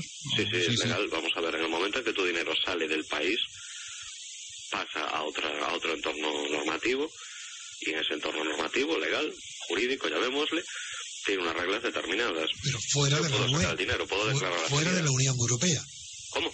Fuera de la Unión Europea. Fuera de la Unión Europea, efectivamente. Efectivamente. A partir de ahí, yo me tengo que regir por la legislación de ese, de ese país, que es la que tiene mis, que es la que tiene mis fondos. ¿Qué se busca con eso? Bueno, lo que se busca en este caso es máxima protección frente a una posibilidad que mucha gente le cuesta entenderla, pero que ha sucedido muchas veces, que es la de que, en este caso, el Estado español, si se ve un escenario de salida del euro, con una caída de los ingresos brutal, puede optar por algo muy tentador, que es repatriar fondos de manera masiva, sobre todo de, lo- de particulares que hayan sacado fondos. En este caso, pues lo estamos viendo ahora mismo ya en Grecia. Grecia está directamente intentando depredar todo el movimiento de fondos, que hablamos de casi 200.000 millones de euros, que han movido a toda prisa y a última hora los griegos hacia Suiza. Y los 12.000 millones que dicen que han evadido, Estamos hablando de 200.000 millones. no digo de evasión, no, no de recuperación, de evasión. los van a los van a tratar de buscar y si los países eh, a donde se han evadido ceden a la presión repatriarán los fondos y el Estado se quedará con ellos eso es una de los de las necesidades que, que nos lleva al establecimiento de lo que llamamos eso, sociedades pantalla, sociedades en las cuales no se conoce el titular real y por lo menos tu dinero lo pones a salvo, claro, para una El persona que peligro, tiene cinco de este programa de hoy, que me parece muy bien atender a las peticiones de ayuda de personas interesadas, quieran consejo, el peligro es que inconscientemente o indirectamente, sin decirlo, parece que es que ya de las tres opciones con las que había empezado Manuel, se ha elegido ya la peor, la salida. Entonces creo que hay que advertir que esto sería en última instancia que todavía no estamos en ese momento. Correctamente, es la última de las posibilidades y no estamos para nada cerca de ese momento. No, no, no, yo estoy de acuerdo que ahora mismo es improbable. desde Es luego. muy Esa advertencia había que hacerlo, porque si no parece que es, que es inminente y se puede producir un pánico injustificado. Sí, sí, estoy totalmente de acuerdo y desde luego hay que dejarlo claro que es así. Antes lo hemos comentado. eh, Sí, lo hemos comentado también, ¿eh? Una previsión, o sea, vamos a ver, este es el peor escenario de todos, Claro. que una persona sensata no puede dejar de contemplarlo para que luego no diga yo no lo esperaba o yo no lo creía. Pero de ahí a cojan las maletas y salgan, pues bueno, la verdad. El, eh, sí, Manuel Rey, no sé si querías añadir algo más. A, sobre, estabas hablando de, la, de los patrimonios ya que son un poco importantes. Sí. Patrimonios financieros, estamos hablando, claro. Efectivamente. Eh, luego hay una, una, una pequeña añadidura que sería el de empresas, ¿no? pequeñas empresas, que empiezan ya a tener o a hacer sus primeros pinitos, empiezan a moverse a nivel internacional. En este caso, por lo menos a nuestros clientes, sí ya eh, estamos potenciando mucho el que tengan patas en el extranjero, bien situadas, para poder adaptarse rápidamente a un posible escenario de salida de, de, del euro. Por ejemplo, pues una peluquería, una zapatería que, que de barrio, pues no tiene nada que hacer a este, a este respecto. Sin embargo, una empresa que sí ya empieza a tener su, su cierto peso en la exportación, estas empresas ya es, o sea, es obligatorio, es mandatorio como que es un anglicismo, eh, que, te, que establezcan ya sociedades en el extranjero para estar preparados para un posible escenario, porque es que si no se está listo puede haber problemas muy serios en eso. ¿Y qué harían los bancos en ese escenario, Manuel? ¿Cómo? ¿Qué harían los bancos? Los que han sido recapitalizados. Bien. Los bancos en este escenario, eh, lo normal es que recu se recupere la estructura bancaria tradicional de España, es decir, haya un mercado interbancario español con un índice de referencia, ¿no? que en este, en este caso ya el Banco de España hace unas semanas, hace unas tres semanas, ya ha establecido el índice de referencia que sería el mismo a cinco años por si las moscas por si las moscas ha llegado a condiciones de las hipotecas lo ha establecido ya sí sí lo ha establecido eso indica para vosotros supone algún indicio una señal es un indicio de que el Banco de España esa posibilidad la ve real eso es eso sí es muy grave sí y ha pasado desapercibido. Pero la prensa no lo ha publicado, los medios no lo han sí, dicho. Así se ha dicho algo, ¿eh? lo que pasa sí, es que yo no, lo he no, visto. no, fueron primeras planas, ni mucho menos, pero sí se comentó, ¿eh? sí, sí. El martes comenzó con un tema inédito hasta el momento en Libertad Constituyente, que fue el de la energía que procede de los océanos. A petición de Juan Carlos Barba y Antonio García Trevijano, don Pedro Prieto nos cuenta qué procedimientos, qué técnicas se pueden utilizar para extraer energía del mar y qué rendimiento energético podemos esperar. Escuchamos a don Pedro Prieto y a don Antonio Turiel, que también trajo interesantes datos sobre esta energía. En primer lugar, eh, quizá sea conveniente hacer un repaso de los principales tipos y sistemas que hay y que se han desarrollado hasta el momento para extraer energía de los océanos. El más desarrollado es la energía mareomotriz, la que aprovecha la energía de las mareas, que por cierto es una energía que no proviene directamente del sol, de los rayos solares, al, al contrario que la, la, mayoría de todo el resto de las energías, incluyendo hasta las energías fósiles, que son energía solar concentrada desde hace cientos de millones de años. Entonces, la energía mareomotriz es simplemente por el efecto de la luna y de, del tándem luna-tierra y luna-sol, o tierra-sol, perdón, y, y, son los efectos gravitatorios que hacen que suba y baje el agua del mar en, en los océanos, en las costas. Entonces, esa energía lo que hace es aprovechar, eh, se intenta aprovechar fundamentalmente en grandes bahías que tienen bocas estrechas y gran profundidad y grandes mareas, grandes niveles de amplitud medias de mareas muy altas, lo más, cuanto más altas más energía se saca y lo que hacen es colocan una barrera en el medio y hacen girar una turbina. Cuando sube la marea la hacen girar en el sentido cuando son reversibles sobre todo hacen girar la turbina en el sentido de la entrada del agua eh, desde el exterior del océano hacia la bahía y luego al revés cuando cambia la marea pues lo que hacen es turbinar en sentido contrario. Y eso es una de las formas. La otra es la energía de las olas o energía undimotriz o oleomotriz eh, que, lo que hace es intentar aprovechar el movimiento de las olas para generar energía. Y luego hay algunas otras dos, eh, dos, fundamentalmente dos, hay alguna más, pero vamos, fundamentalmente dos, que es intentar aprovechar la energía aprovechando los diferenciales de temperatura que existen entre la superficie del océano y el fondo del océano, que está mucho más bajo en temperatura, o por ejemplo los que intentan aprovechar las grandes corrientes marinas, también colocando turbinas en, eh, la parte, por debajo del nivel del, del Entonces, con respecto a la maremotriz, Baste decir que, por ejemplo, pues hay muy pocos sistemas instalados. Eh, está el Reino Unido, Francia, Irlanda, Holanda, Alemania. En España se ha hecho un, eh, ensayo pequeñito y tal, pero en fin, si se analizan, por ejemplo, yo me voy a referir a un libro magnífico de Antonio Creus Solé, que es un libro que se titula Energías Re- Renovables de CEISA, que es un libro magnífico, muy aséptico y muy ilustrado desde el punto de vista científico. Y, y en él, pues por ejemplo, se, se- se menciona que el potencial teórico de todas las mareas en Europa Occidental estaría en el entorno de a una potencia de unos 83 gigavatios. Eso realmente es bajísimo. Si se considera para que los eh, para que los oyentes tengan una idea, 83 gigavatios en energía mareomotriz equivaldrían a unas 30 o 40 centrales nucleares eh, de, de tipo medio de un gigavatio, es decir, que serían muy poco, es muy poco el potencial teórico, luego el potencial real es mucho menor. Y además esto Sería carísimo, además. Claro, es muy caro y además exige bahías con mucha capacidad de almacenamiento, bloquean la navegación, impiden migraciones de peces, modifican el régimen de las mareas, lo que implica la vida marina costera, moluscos, marisco, crustáceos, peces de roca, etcétera, ¿no? Algas y todo. Esta información, es interesantísima. Por ejemplo, la bahía de Fundy en Canadá es una de las que tiene un sistema mayor, eh, tiene una amplitud mare- máxima de marea de hasta 15 metros, pero con unas con unas eh, unas mareas, eh, por ejemplo, la de Fundy tiene una marea promedio de 6,4 metros de diferencial, es decir, una marea enorme entre la pleamar y la bajamar.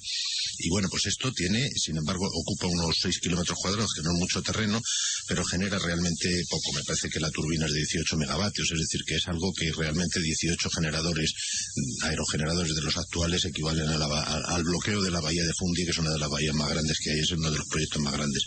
En Francia, en Reims, hay un- una que, pues, que ocupa unos 17 kilómetros cuadrados de embalse, de embalse de bahía, con una amplitud media de marea es alta también, porque es el Atlántico de 8,2 y bueno, la capacidad instalada y el mayor son 240 megavatios, pero sigue siendo absolutamente in- innecesario, insu- sí, despreciable para todo.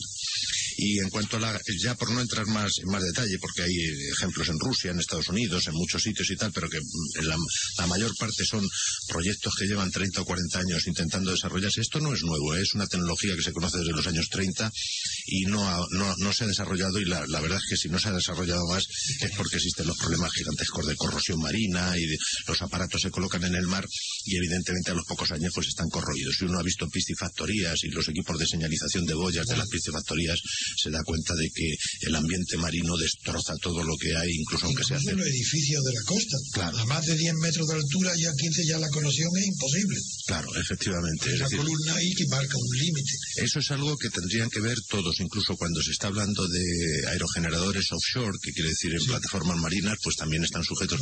Los tienen que meter aire especial a través de para que las bobinas que hay dentro pues no se terminen corroyendo y tienen que desalar todo ese aire, tienen que filtrarlo. Bueno, es complejísimo mantener presurizado el interior de la cabina en ambientes terriblemente degradantes. Entonces, la energía de la solar lo mismo, pasa lo mismo, pero incluso hay mucho menos instalado y hay sistemas que son de flotadores, sistemas de columnas de agua oscilante, dispositivos de rodillo, aparatos de impacto pendulares, absorbedores, los famosos de pico de pato que llevan años probándose, unos chismes que tienen una, como una especie de pato que va girando en función de las olas y va, tiene unas levas por ahí, va eso. Hay hasta buques flotantes, o está el famoso Pelamis este que tiene forma de un gusano, que aparentemente pues genera unos 750 kilovatios, pero para ello hay que colocan en el mar un monstruo de unos 150 metros de longitud y 3 metros de diámetro, que equivale a unos 5 vagones de tren, para que se hagan una idea. Y que valdrá más que la, que la energía que produce. Claro, eso es, una- eso es un coste tremendo para que luego a los 4 o 5 años haya que tirarlo por corrosión. Aparte de muchos de ellos en- esta- estaban en, carácter experimental y casi todos ellos han sucumbido a los embates de las olas en tempestades y tal, porque claro, están sujetos a, a- que el mar, porque es, es bravío, pues termine cepillándose todo eso. Entonces, yo creo que realmente el que se hayan hecho experimentos o que se sigan haciendo experimentos realmente no, eh, si consideramos que ahora mismo puede haber un potencial instalado, yo tengo por aquí que puede ser del orden del, de 83 gigavatios en, eh, en potencial, por- en potencial, pero instalados muchos menos. En Europa. En Europa sí, no, ni siquiera hay 83 gigavatios, debe haber unos 20, 15, 20, no- ni siquiera llega a eso. Es decir, hay pocos cientos de megavatios. Hay que considerar que eso genera, generaría unos cuantos gigavatios y realmente el mundo está consumiendo 21.000 teravatios hora en forma eléctrica. Es decir, que son un, giga- un teravatio son mil veces más. ¿no? Un gigavatio, o sea que está consumiendo varios miles de veces más que el potencial de más. Solamente un última- una última consideración mm, para ver lo de la energía de las olas. El potencial total de toda la energía undimotriz o oleomotriz a nivel mundial se estima en dos teravatios. Es decir, que si tomáramos y ocupáramos con cacharritos todas las costas del planeta, podríamos estar produciendo pues aproximadamente la electricidad mundial que se genera hoy eh, por otros medios. Es decir, que y todo eso con una ristra de cientos de miles de kilómetros de tecnologías complejísimas, con cables ¿Por complejísimos. qué se sigue intentando? Pues porque hay una desesperación para, para ver si hay alguna forma de salir adelante. Y siempre hay inventores que juran que ellos lo van a hacer mejor que los demás e inversores que se creen lo que dicen los, los, los, los inventores. Sí, Antonio, supongo que querrás añadir algo como... como- no, me, me- perdón, me refería a Antonio estoy Turiel. satisfecho ya. Antonio Turiel, referente sobre todo al Yo tema hice de la pregunta el otro día, pero no la hice, aprovecho esto para decir que no la hice para interrumpir aquel debate, sino para eh, ilustrar, eh, era tan rico y tan atractivo que me faltaba tener un conocimiento de, de esa- de ese estado que hoy ya me doy por satisfecho. Yo creo que Antonio García Trevijano ha apuntado una cosa interesante y es el hecho de por qué si el potencial técnico es tan escaso se insiste tantísimo en este tipo de en este tipo de tecnología. Entonces yo yo no conozco tanto el aspecto ingeniero y por eso bueno prefería que Pedro hablase hablase antes había algunas nociones, pero bueno, la verdad es que la profusión de datos que ha dado Pedro es bestial. Eh, pero sí conozco más, digamos, lo que es la física de, de los océanos. Entonces, con los océanos pasa algo parecido a lo que pasa con el potencial solar que los océanos realmente contienen una cantidad de energía vastísima porque bueno el agua es una sustancia densa pesada y evidentemente los océanos pues tienen una profundidad media bastante importante de 4.500 metros con lo cual la energía total contenida por el océano por la masa oceánica es monstruosa no se mueve en el orden de petavatios o sea estamos hablando mil veces más que petavatios no el problema es que ese potencial no está a nuestro alcance no está aprovechable porque tendrías que ir a profundidades abisales para la mayor parte de él está contenido en el océano profundo, en grandes masas de agua que son difíciles de acceder, bueno, de hecho imposible acceso. Y luego está el tema de lo que dice de lo que dice Pedro y es que es una cosa que, por ejemplo, pues en mi instituto lo sabemos muy bien. Nosotros solemos utilizar, por ejemplo, cables de acero especiales anticorrosión, unas aleaciones especiales, no evidentemente las mejores que existan en el mundo, pero unas muy buenas, son muy caras, por cierto. Y básicamente conseguimos que los cables duren en buen estado durante unos cinco años. Y estamos hablando de cables, que tienen un trazado, que tienen una menor superficie expuesta, lo que sea. Bueno, Ah, que es un ambiente de- extremadamente hostil, ¿no? El ambiente marino. Es porque, claro, por ejemplo, el tema de, a nivel de Mario Motriz, otra cosa que se ha hablado alguna vez, que esto, bueno, Pedro lo sabe, pero no lo ha comentado, existe un tipo de turbinas que se fijan en el fondo, porque él ha hablado de las que son tipo presa, en la que, digamos, es básicamente como una presa, simplemente la presa es reversible. Existe otro tipo de tecnología que le fijas al fondo, con lo cual los problemas de las inclemencias, de las tormentas no los tienes, pero igualmente sigue teniendo el problema de corrosión, que es un problema muy grave. No tenemos que olvidar que, el agua del mar pues tiene, tiene una sal disuelta que lo que hace es liberar iones de cloro, el cloro es bastante corrosivo. Y, y luego está el problema del fooling, que se dice la acumulación de organismos vivos, que también es muy importante, y que acaban obstruyendo el funcionamiento de, de todos los aparatos, aparte que favorecen su corrosión. Entonces, realmente, si uno mira la cantidad de energía que contiene el océano, es monstruosa, es desmesurada, pero si luego mira el potencial que uno realmente puede aprovechar, pues uno tiene que quedarse más cerca de la costa, porque además la energía que se produce se tiene que transmitir a la costa, con líneas que además tienen que ser líneas de corriente continua para evitar las altas impedancias, lo cual implica pues muchas historias de transformación. Hay problemas de conmutación de las redes también, bueno, no lo podría explicar muy bien. Y al final pues te quedas restringido a distancias relativamente cortas, con lo cual es, el potencial accesible es mucho menor, e igualmente estás expuesto al tema de la corrosión, al tema del fooling, de la acumulación de organismos vivos, y luego el tema de las tempestades, porque por ejemplo el potencial undimotriz y el, también, el, bueno, por razones diferentes, el, el maremotriz, donde es más aprovechable cerca de cuencas oceánicas profundas, donde las tempestades son más importantes, ¿no? El undimotriz es bueno si tú tienes vientos que soplan bastante constantes durante distancias importantes. Y la ventaja que tienen las olas bueno, igual un poco las mareas de que son muy constantes, es poco intermitente. Estos son los atractivos que se suele vender de la energía generada por el mar. El problema es que en sitios donde tienes que hay vientos constantes en alta mar, pues de vez en cuando tienes una tempestad. Y claro, si tú hablas de las presiones que puede ejercer, sobre todo, incluso hablando ya de aerogeneradores a alturas de 100 metros, pues son monstruosas. Es muy difícil resistir eso. Entonces, hasta que no haya realmente un pool de tecnología demostrada que diga, pues sí, esto se puede explotar a gran escala y, y lo que indican los estudios es que no, que el aprovechamiento será mucho menor, realmente no tiene demasiado sentido hacerse estas cábulas. Pero pasa pues lo mismo que pasa con la energía solar. Hay un gran potencial, hay una cantidad de energía enorme en la naturaleza y se da a pensar como si toda esta energía pudiera ser aprovechable cuando el potencial técnicamente aprovechable a nivel teórico es mucho menor y a nivel práctico ya ni te cuento. Ese mismo día, inmediatamente a continuación, se trató también el incremento de la tensión entre Irán y Estados Unidos, las causas y las posibles consecuencias de un agravamiento de las tensiones, además de la disponibilidad de petróleo en el mundo. Recuerden, con Juan Carlos Barba, con don Pedro Prieto, don Antonio Turiel y don Antonio García Trevijano y creo que podremos pasar en, este momento a tratar el tema de Irán, ¿no? Que era el que tú querías tratar más profundamente, ¿no, Pedro? Sí, bueno, estos últimos días ha habido noticias algo inquietantes. Parece que se desarrolla una estrategia de la tensión contra Irán, se aceleran los pasos para intentar bloquear a Irán. Eh, con lo cual ha habido reacciones de todo tipo. Por un lado, el, se, acaba de aprobar una ley en el Senado de Estados Unidos que concede poderes al presidente para prohibir a cualquier institución financiera que tenga tratos con Irán que pueda tener oficinas y, por tanto, negocios abiertos en Estados Unidos. Y bueno, pues eso, pues evidentemente es un, es un, es un aspecto más de la guerra, de la estrategia de la tensión. Luego, por otro lado, está China, que ha salido con una de, unas declaraciones en su televisión oficial que no han salido mucho en la prensa occidental, pero se pueden cotejar por ahí en algunos sitios en internet y tal, en los cuales ha habido gente que ha dicho en una televisión pública china y cuando lo dicen es porque deben tener un cierto respaldo del gobierno chino de que China no dudará en defender a Irán incluso con la tercera guerra mundial.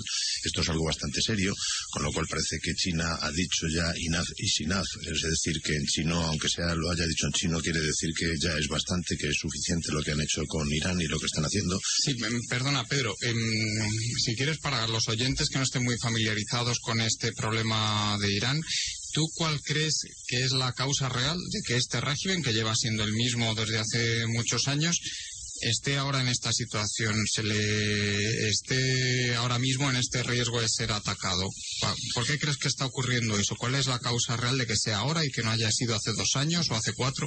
Bueno, toda la prensa occidental apunta que es el, el afán de Irán de construir eh, armamento nuclear a través de los procesos de enriquecimiento de uranio que está llevando a cabo, en teoría, según ellos, para alimentar su planta nuclear que han construido con ayuda de los rusos en Natanz eh, pero no, no sé si es Natanz, es en, bueno, en Bushehr, me parece que es.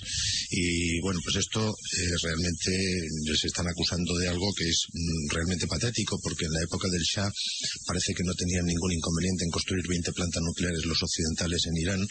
Y no sé qué hubiera pasado con estas políticas que tenemos en Occidente de decir que se pueden construir plantas nucleares a, a tutiplén si es nuestro amigo, pero si no se puede construir ninguna, si son los ayatolas, pues resulta que nos llevan a donde nos llevan, ¿no? a estrategias de tensión que no augura nada bueno.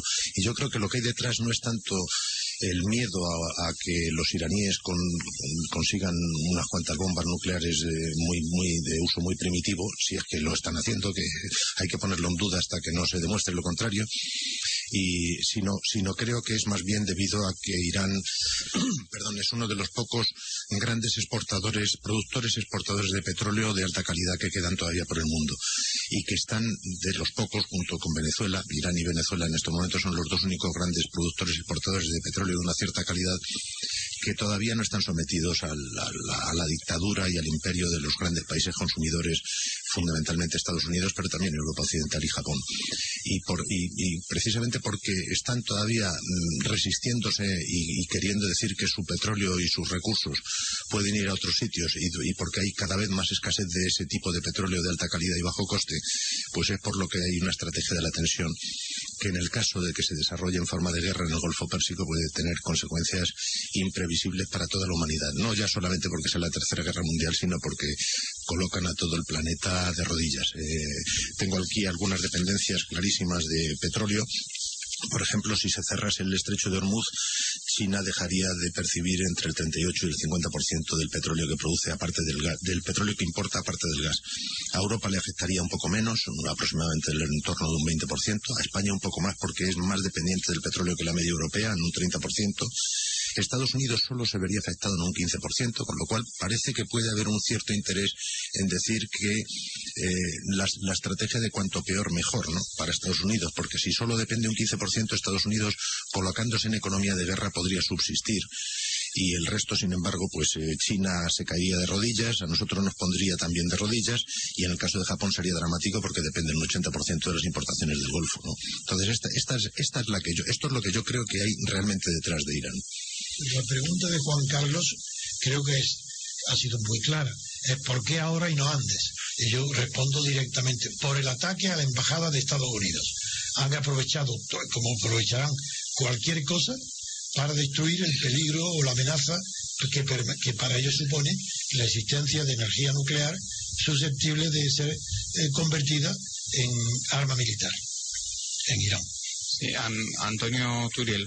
Sobre Yo, realmente el tema este de las armas nucleares lo veo extraordinariamente dudoso. Primero porque hace falta un gran esfuerzo de tiempo y de energía para producir cantidades apreciables de material susceptible de ser utilizado en armas atómicas.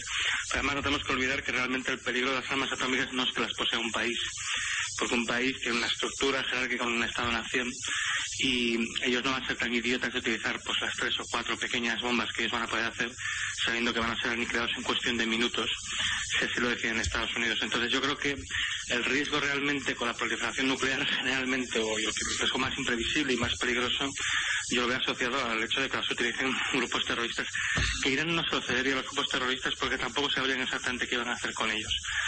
Yo creo que evidentemente el tema de la, de la, de la posible aprovechamiento nuclear es, es una excusa. Yo estoy convencido, pero aún no tengo datos para confirmarlo, de que lo que está pasando en realidad es que estamos empezando la declinación terminal del petróleo. Bastante probable, o sea, hace tiempo que se dice que puede ser más o menos por estas fechas. Hace falta ir siguiendo un poco los informes que van dando los distintos organismos. Lo que pasa es que tampoco son fiables al 100% entre los problemas metodológicos y las presiones políticas también para que no cuenten toda la verdad. Pero la impresión que está dando es esto, que estamos empezando la, la declinación terminal y empieza a haber cierta desesperación. Y además, el caso de Irán es especialmente curioso, porque yo, por ejemplo, veo improbable una guerra convencional con ocupación en un país de 60 millones de habitantes, montañoso, con un ejército bastante grande. No es como Irak, Irak es en población tres veces menos y la población está mucho más concentrada. Yo lo veo bastante improbable. Yo veo bastante improbable que se pueda hacer una campaña en tierra, aunque bueno, el objetivo podría ser controlar los pozos, pero pasaría como en Libia, que cuando los pozos se abandonan durante unos meses, claro, la gente se piensa que sacar el petróleo es pinchar y ya sale, no señor. Hay que monitorizar los pozos continuamente, hay que ir inyectando sustancias continuamente para mantener el flujo, si no lo haces se te colapsan los poros, luego puede ser que sea imposible de recuperar y tengas que abrir pozos nuevos o inyectar por en los sitios, con lo cual la producción de Irán en medio de una situación de un ataque generalizado pasaría como Libia, decaería y en Libia aún no se ha recuperado la producción, ahora mismo están produciendo 600.000 del millón y medio de barriles o millón seiscientos que producían antes de la guerra. Entonces está claro que, que no se ve tampoco el interés, sobre todo teniendo en cuenta que Irán es un país que ya está en declinación terminal. Ellos ya pasaron su pico y hace unos cuantos añitos y, y en realidad cada vez van produciendo menos y menos petróleo. Sí que puede haber, como dice Pedro, una estrategia de cuanto peor mejor. Es decir, sabiendo que vamos a una situación de conflicto abierto por los recursos naturales, es una, una manera de poner a China, que evidentemente es la otra potencia que puede disputarle el campo a los Estados Unidos, de rodillas. Que mm, el libre mercado, en este caso, el libre mercado del comercio de petróleo, se vería prácticamente cortado y, y, lo que tendríamos sería comercio bilateral, ¿no? O sea, acuerdos bilaterales de, para el comercio de petróleo, ¿no, Pedro? Sí, quizás se fuese eso, pero eh, hay que hay que considerar que por el por ese canal pequeño que es el estrecho de Hormuz, que son 23 kilómetros de ancho en el punto más estrecho, pero de los cuales hay 3 kilómetros de canal de navegación de salida y otros 3 kilómetros de, de canal de navegación de entrada, pasa el 40% de las exportaciones de petróleo del mundo hoy y el 20% del total del crudo mundial. El cerrar dos vías de tres kilómetros de salida y tres kilómetros de entrada debe ser relativamente fácil incluso hasta para un país como Irán, que ya está militarmente muy entrenado desde hace 20 años y, ha- y que ha desarrollado producción propia y puede colocar decenas de miles de minas antisubmarinas de muy difícil detección y de muy difícil eliminación y además puede tener sistemas de ataque a barcos, a petrolíferos, a, a- a buques petrolíferos, etcétera, etcétera, como hubo en la pasada guerra del Golfo y puede provocar un caos de tal nivel eh, para que se hagan una idea, las reservas estratégicas de los países occidentales, creo que Estados Unidos están entre 90 y 120 días, quizás 120 días, en Europa pueden andar también por ahí, quizá un poco menor que Estados Unidos, y pues, la mayor parte del planeta pues tiene, la mayor parte de los países del planeta tienen reservas estratégicas en grandes depósitos en superficie o incluso en cavernas o donde sea, pero tienen reservas estratégicas pues digamos que para 60, 90 días o para lo que le dan sus refinerías que exigen un mínimo de unos 30, 60 días de depósitos de petróleo para poder operar con normalidad. Esto significa que si se cierra el, el estrecho de Hormuz por más de seis meses, eh, realmente va a haber un problema gigantesco a nivel mundial, porque es que no va a haber petróleo ni siquiera para alimentar los coches de policía para evitar saqueos en, los supermercados. Es decir, que podría, tendríamos que entrar en un estado de excepción continuado en toda Europa occidental y en el resto del mundo. ¿Y tú, Pedro, ves probable que ahora mismo la situación de Irán se deteriore hasta ese punto? Si los Estados Unidos lo quieren, sí. Este, Irán no tiene, ah, en principio no tiene ninguna voluntad de dejar de suministrar los tres y pico, cerca de cuatro millones de barriles diarios que produce, de los cuales está exportando dos y pico, tres. No tiene ningún inconveniente porque vive de eso. Es decir, que fundamentalmente no veo por qué Sí, Irán... sí, que es el dinero que usan para estabilizar su situación interna, claro. pero- ¿Y, y, y qué- y Estados Unidos ahora cómo lo ves? O sea, Estados Unidos solo depende un 15% de ese No, no, me, me refiero al interés que puede tener en, en que este con- conflicto llegue a esos niveles. Pues la verdad es que creo que se equivocarían. Si lo están haciendo con una estrategia de tumbar a China, creo que se equivocan porque realmente... Temen, temen a China. Es un tema político y el, lo conozco bien, lo he estudiado bien y no puedo de ninguna manera competir con vosotros en los temas que habláis. Yo estoy aprendiendo todos los días con vosotros, pero políticamente hoy Estados Unidos no se enfrenta con China por Persia. Y eso es lo que tiene retenido a Israel. Sí, sí. O sea, tu opinión, Antonio, es que este conflicto Estados Unidos no lo va a llegar al- no. lo va a llevar a ese extremo de, de cerrar el estrecho de Hormuz. De... No, él lo considera por ahora catastrófico. De ahí el, el interés que pone siempre Estados Unidos en que Israel ceda para llegar a acuerdos de paz con los eh, con los palestinos. Sí, eh, desde luego creo que sería una situación que probablemente perjudicaría más a China que a Estados Unidos. Eso es. Eso es, eso es lógico, pero yo no sé hasta qué punto a Estados Unidos le interesa llevarlo a ese punto. ¿Tú qué crees, Pedro? Ojalá y Dios lo oiga, don Antonio, porque... No, esa es mi tesis. Sí, lo- Es que hay eso, una diferencia- eso es lo deseable para todo el planeta. No, pero mira, hay una diferencia entre vosotros y yo en todos los temas que tratemos. Que vosotros tenéis una concepción del tiempo geológica. Para nosotros el tiempo es una milésima, lo que está pasando. Y para mí el tiempo es el tiempo histórico. Eh, Entonces, la eh, por eso yo siempre soy mucho más prudente porque estoy a corto plazo. Igual que el otro día, decía, no asust- eh, advertía que no vaya a creer el oyente que es que estamos ya a punto de, de, de- de hundir el euro. no, todavía claro, le no. queda. Igual digo hoy. Es y- pero la diferencia está ahí.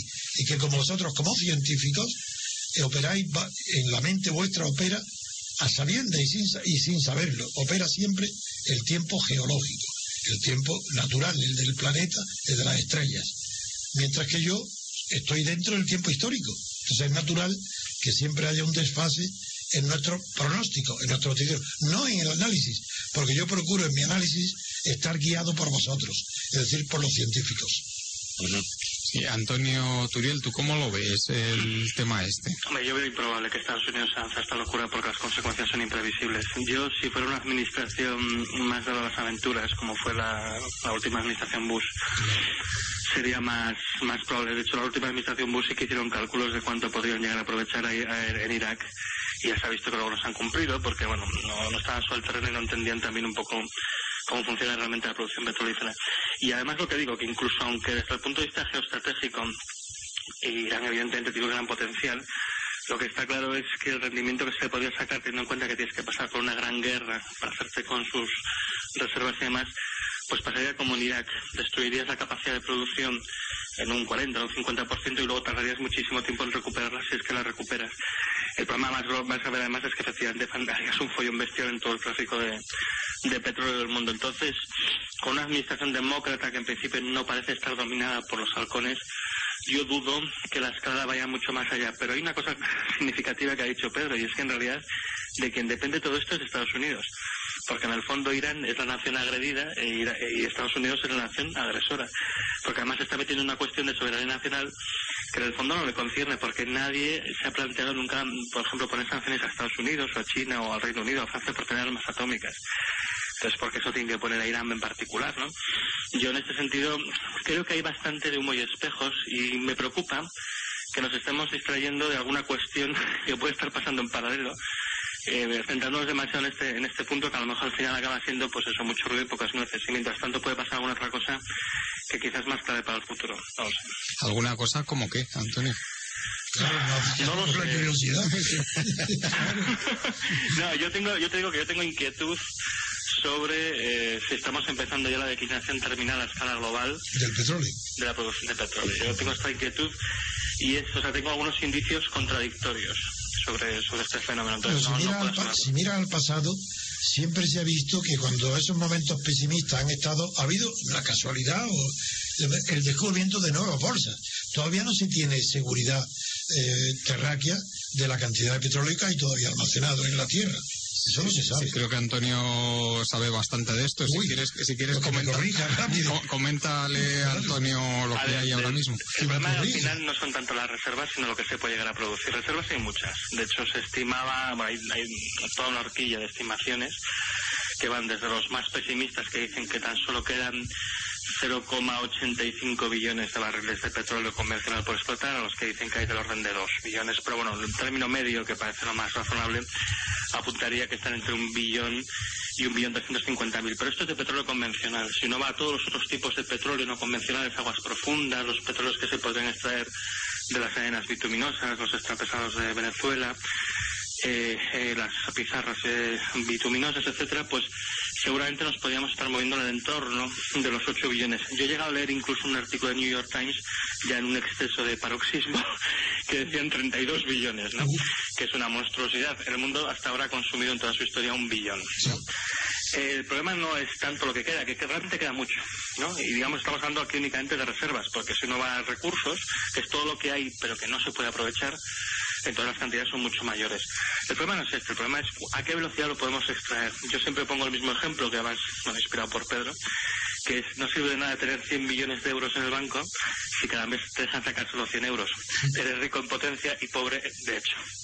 Entonces aquí es un poco la misma situación. Poco importa cuánto haya, si no lo puedes extraer más rápido. Y en general, la orientación economicista que tiene la sociedad, que pone el dinero como, como aspecto fundamental, en vez de un medio de intercambio como si fuera el punto fundamental, eh, lleva a pensar que es un problema de invertir más, sin tener en cuenta que al final lo primero que uno tiene que mirar es el rendimiento energético, es decir, si con nuestra tecnología y nuestra capacidad y la tecnología que previsiblemente podríamos desarrollar en los próximos años, uno es capaz de ganar suficiente energía para obtener energía, porque la producción de energía consume energía. Y el problema que hay es que con todas estas fuentes, estas grandes cantidades de petróleo, pero que es petróleo de peor calidad, que está mezclado con otros materiales, que cuesta de separar, que una vez que lo obtienes, como no es petróleo de verdad, sino que es un petróleo degradado, lo tienes que mejorar metiéndole gas natural, combinándolo químicamente, etcétera. El problema de todo esto es que consumes mucha energía y el retorno energético que da, la rentabilidad energética que te da, es muy baja, insuficiente para poder mantener un sistema industrial a gran escala como el nuestro. Y este es en realidad el problema. ¿eh? O sea, si al final la producción no puede aumentar más, hay razones geológicas, no la presencia de, de reservorios que se puedan extraer, hay razones físicas, que es el coste energético que cuesta extraer estas, estas reservas, que depende de la tecnología, pero en realidad la tecnología, esto lo analicé hace poco en mi blog, tiende más bien a alejarnos de la eficiencia más que acercarnos, porque la tecnología lo que intenta primar es el volumen de producción, no la eficiencia en la extracción de lo que se extrae. Y por último, evidentemente, razones económicas, que es lo que mueve al emprendedor, al empresario, para intentar producir. Y si gana suficiente dinero o no, él mira únicamente el aspecto desde el punto de vista de los costes, sin tener en cuenta que los costes están todos ligados. Pongo un ejemplo rápido de que estos costes están ligados. Una cosa que se observa, por ejemplo, en el caso de los biocombustibles, es que se encarecen cuando se encarece el precio del petróleo. Y esto es bastante normal. Hay algunos estudios, por ejemplo, del, del maíz que se utiliza para producir etanol para coches en los Estados Unidos, que cuidado, en Estados Unidos se destina actualmente el 43% de la cosecha de maíz para producir etanol para los coches por mandato. Por mandato hay la ley que lo obliga a hacer así, a producir una cierta cantidad, y entonces están en este momento destinando el 43% de su cosecha. Pues resulta que el etanol, cuando uno mira los costes energéticos, resulta que no gana energía. Ha consumido la misma cantidad de energía que al final te acaba devolviendo el etanol en todo el proceso productivo. Esto es un estudio del año pasado bastante detallado en el caso de Estados Unidos. ¿Por qué? Porque tiene un tipo de agricultura industrial que consume grandes cantidades de energía en el labor de las tierras y demás, ¿no? Entonces, resulta que evidentemente si se encarece el precio de la energía porque se encarece el precio del, del petróleo, automáticamente se te encarece el precio del etanol, porque en el fondo es, un, es lo mismo. Es básicamente has hecho un comodín. Y además te permite hacerte trampas al solitario, porque estás contando la misma cantidad de energía dos veces. Cuentas cuando consumes el petróleo que necesitas para producir el etanol, y luego dices, yo he producido todo este etanol, como si tuvieras esa energía dos veces, cuando en realidad solo la tienes una, y encima es de peor calidad. Por eso digo que el problema es que falta hacer una visión de los aspectos productivos que lo que miden sea la rentabilidad energética, si realmente se gana energía y si se gana suficiente energía como para mantener esto. Y los indicios que hay es que en cuanto a las reservas, sobre todo las no convencionales del planeta y las pocas malas que van quedando convencionales, es que el rendimiento cada vez es peor y estamos llegando a un punto cercano a la no sostenibilidad. Bueno, Juan Carlos, estuvimos discutiendo en mi blog justamente sobre esto hace muy poco y él mismo sacó un dato muy interesante, que es el porcentaje del PIB que representa la, factura energética de España y que básicamente, según los indicios, bueno, según los estudios de un profesor de economía de, Estados Unidos, el profesor James Hamilton, indicaría que España justamente estaría en un nivel de no sostenibilidad por el exceso de su factura energética. Sí, salía el 10% del PIB, exactamente.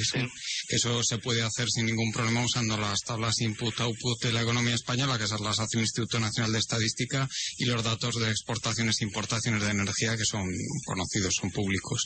Bueno, me gustaría añadir un par de cositas.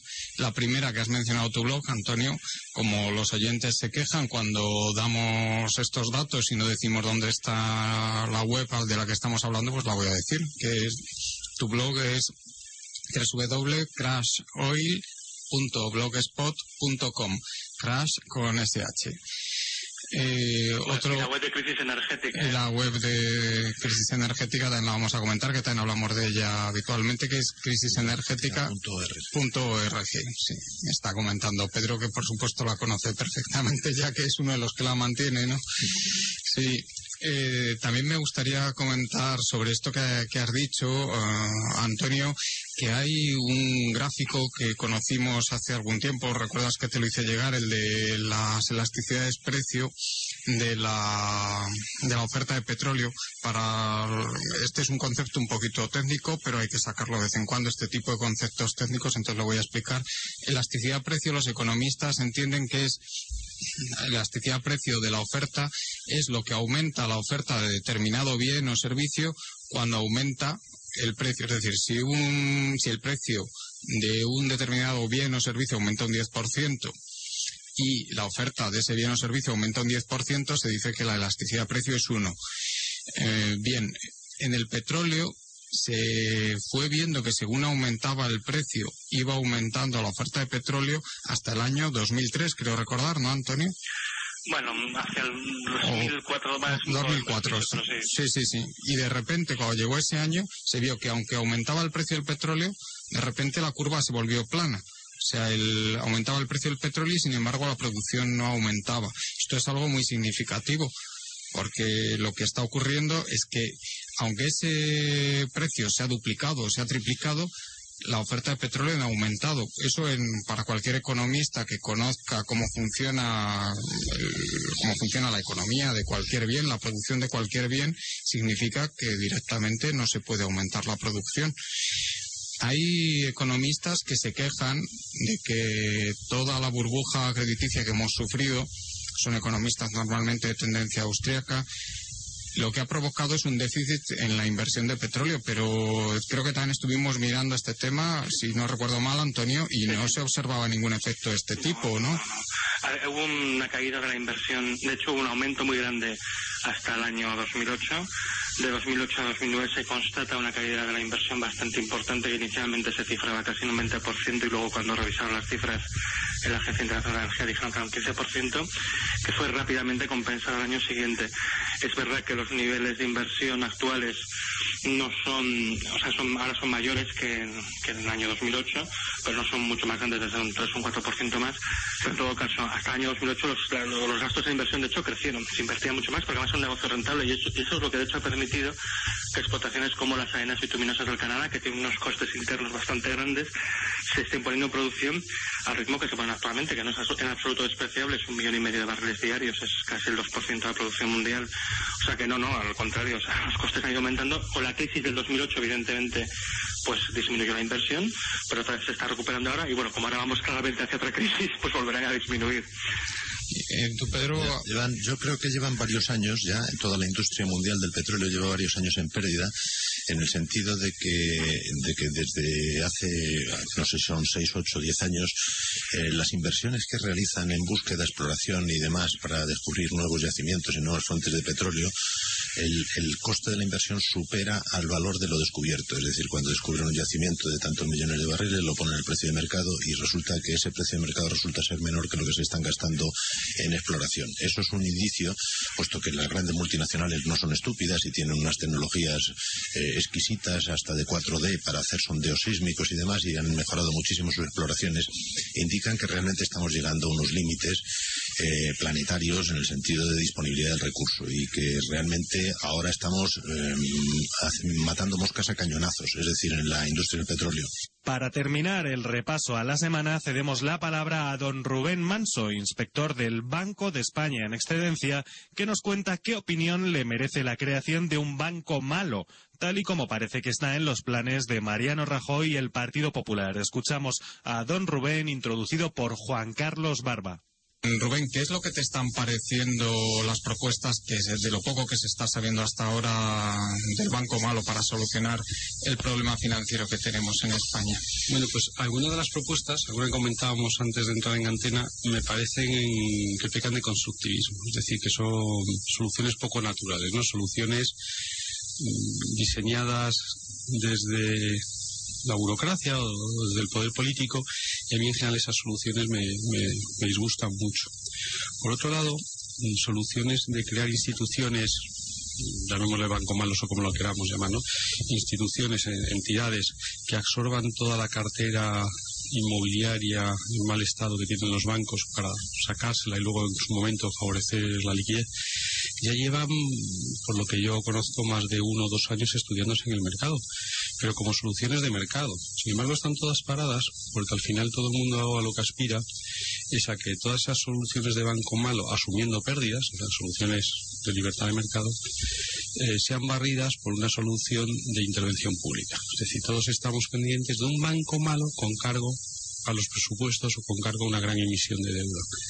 Si no tuviéramos siempre esa esperanza, o no tuviera la banca siempre esa esperanza de traspasarle al presupuesto del Estado las pérdidas en esa cartera, el banco malo ya estaría montado. Lo que pasa es que sería un banco malo con otros presupuestos, donde los activos se valorarían a sus precios de mercado, las instituciones habrían absorbido sus pérdidas, el tenedor, el nuevo tenedor de los activos inmobiliarios en mal estado, o sea, el banco malo, estaría deshaciéndose de los activos a base de hundir los precios, ¿de acuerdo? O sea, decida bajarlos porque necesitaría la liquidez y poquito a poco se estarían arreglando las cosas. Es decir, ¿Y tiene capacidad el sector financiero español para asumir esas pérdidas? Vamos a ver, el sector financiero español tenía esa capacidad para absorber las pérdidas si en el 2004, 2005, 2006 se hubieran puesto las cosas negras sobre blanco, es decir, se hubiera intervenido alguna institución, no se hubiera tenido miedo a cerrar alguna. Pensemos que eh, siempre el tema es eh, los depositantes. Oiga, es que los depositantes no tienen la culpa. vamos a ver. Hasta tocar el dinero de los depositantes, hay un tramo muy grande. ¿eh?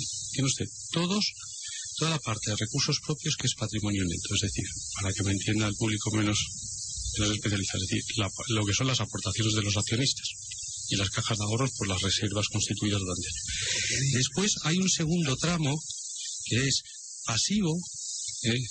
que a cambio de una alta remuneración asume la posibilidad de absorber pérdidas si con las aportaciones de los otros no llega, que son las deudas subordinadas, las opciones preferentes, etcétera, etcétera. Y luego ya al final se toca al depositante. Pero es que antes de tocar al depositante, hay constituido una especie de compañía de seguros públicos, bueno, que es una compañía de seguros con aportaciones privadas y gestión pública, es el Fondo de Garantía de Depósitos. ¿Me explico? Es decir, que una buena elección hace cuatro, cinco, seis años, forzando una intervención y la liquidación de alguna institución en el que se diera, primero, que al final a los depositantes no se les llega a tocar, y que a las entidades bancarias también se les aplican las reglas del mercado, habría disciplinado mucho al mercado y no habría permitido que la cosa se hubiera ido empeorando y empeorando y empeorando. Es decir, estamos, bajo mi punto de vista, prisioneros del too big to fail. Es decir, parece que el sector puede hacer lo que le da la gana, porque claro, como es tan grande y nos va a causar tantos problemas, tenemos siempre que reponerle las pérdidas. Y claro, de esto solo se sale de una manera, y es que es más vale una vez rojo que ciento amarillo. Eh, y es haber dejado caer instituciones en su momento. Y si no tienen capacidad para absorber las pérdidas, son sus pérdidas, no son las nuestras. Bueno, pues esto es lo que ha dado la semana de sí en Libertad Constituyente. Les recuerdo que si se han quedado con ganas de más y alguno de los debates, tanto el político como el económico, les ha sabido a poco, siempre pueden descargarse nuestros programas, nuestros podcasts, a través de la dirección www.radiolibertad.com o bien www.diariorc.com. Nos vemos aquí en el 107.0 en Radio Libertad, en Radio Libertad Constituyente, el próximo lunes. Hasta cuídense, repúblicos.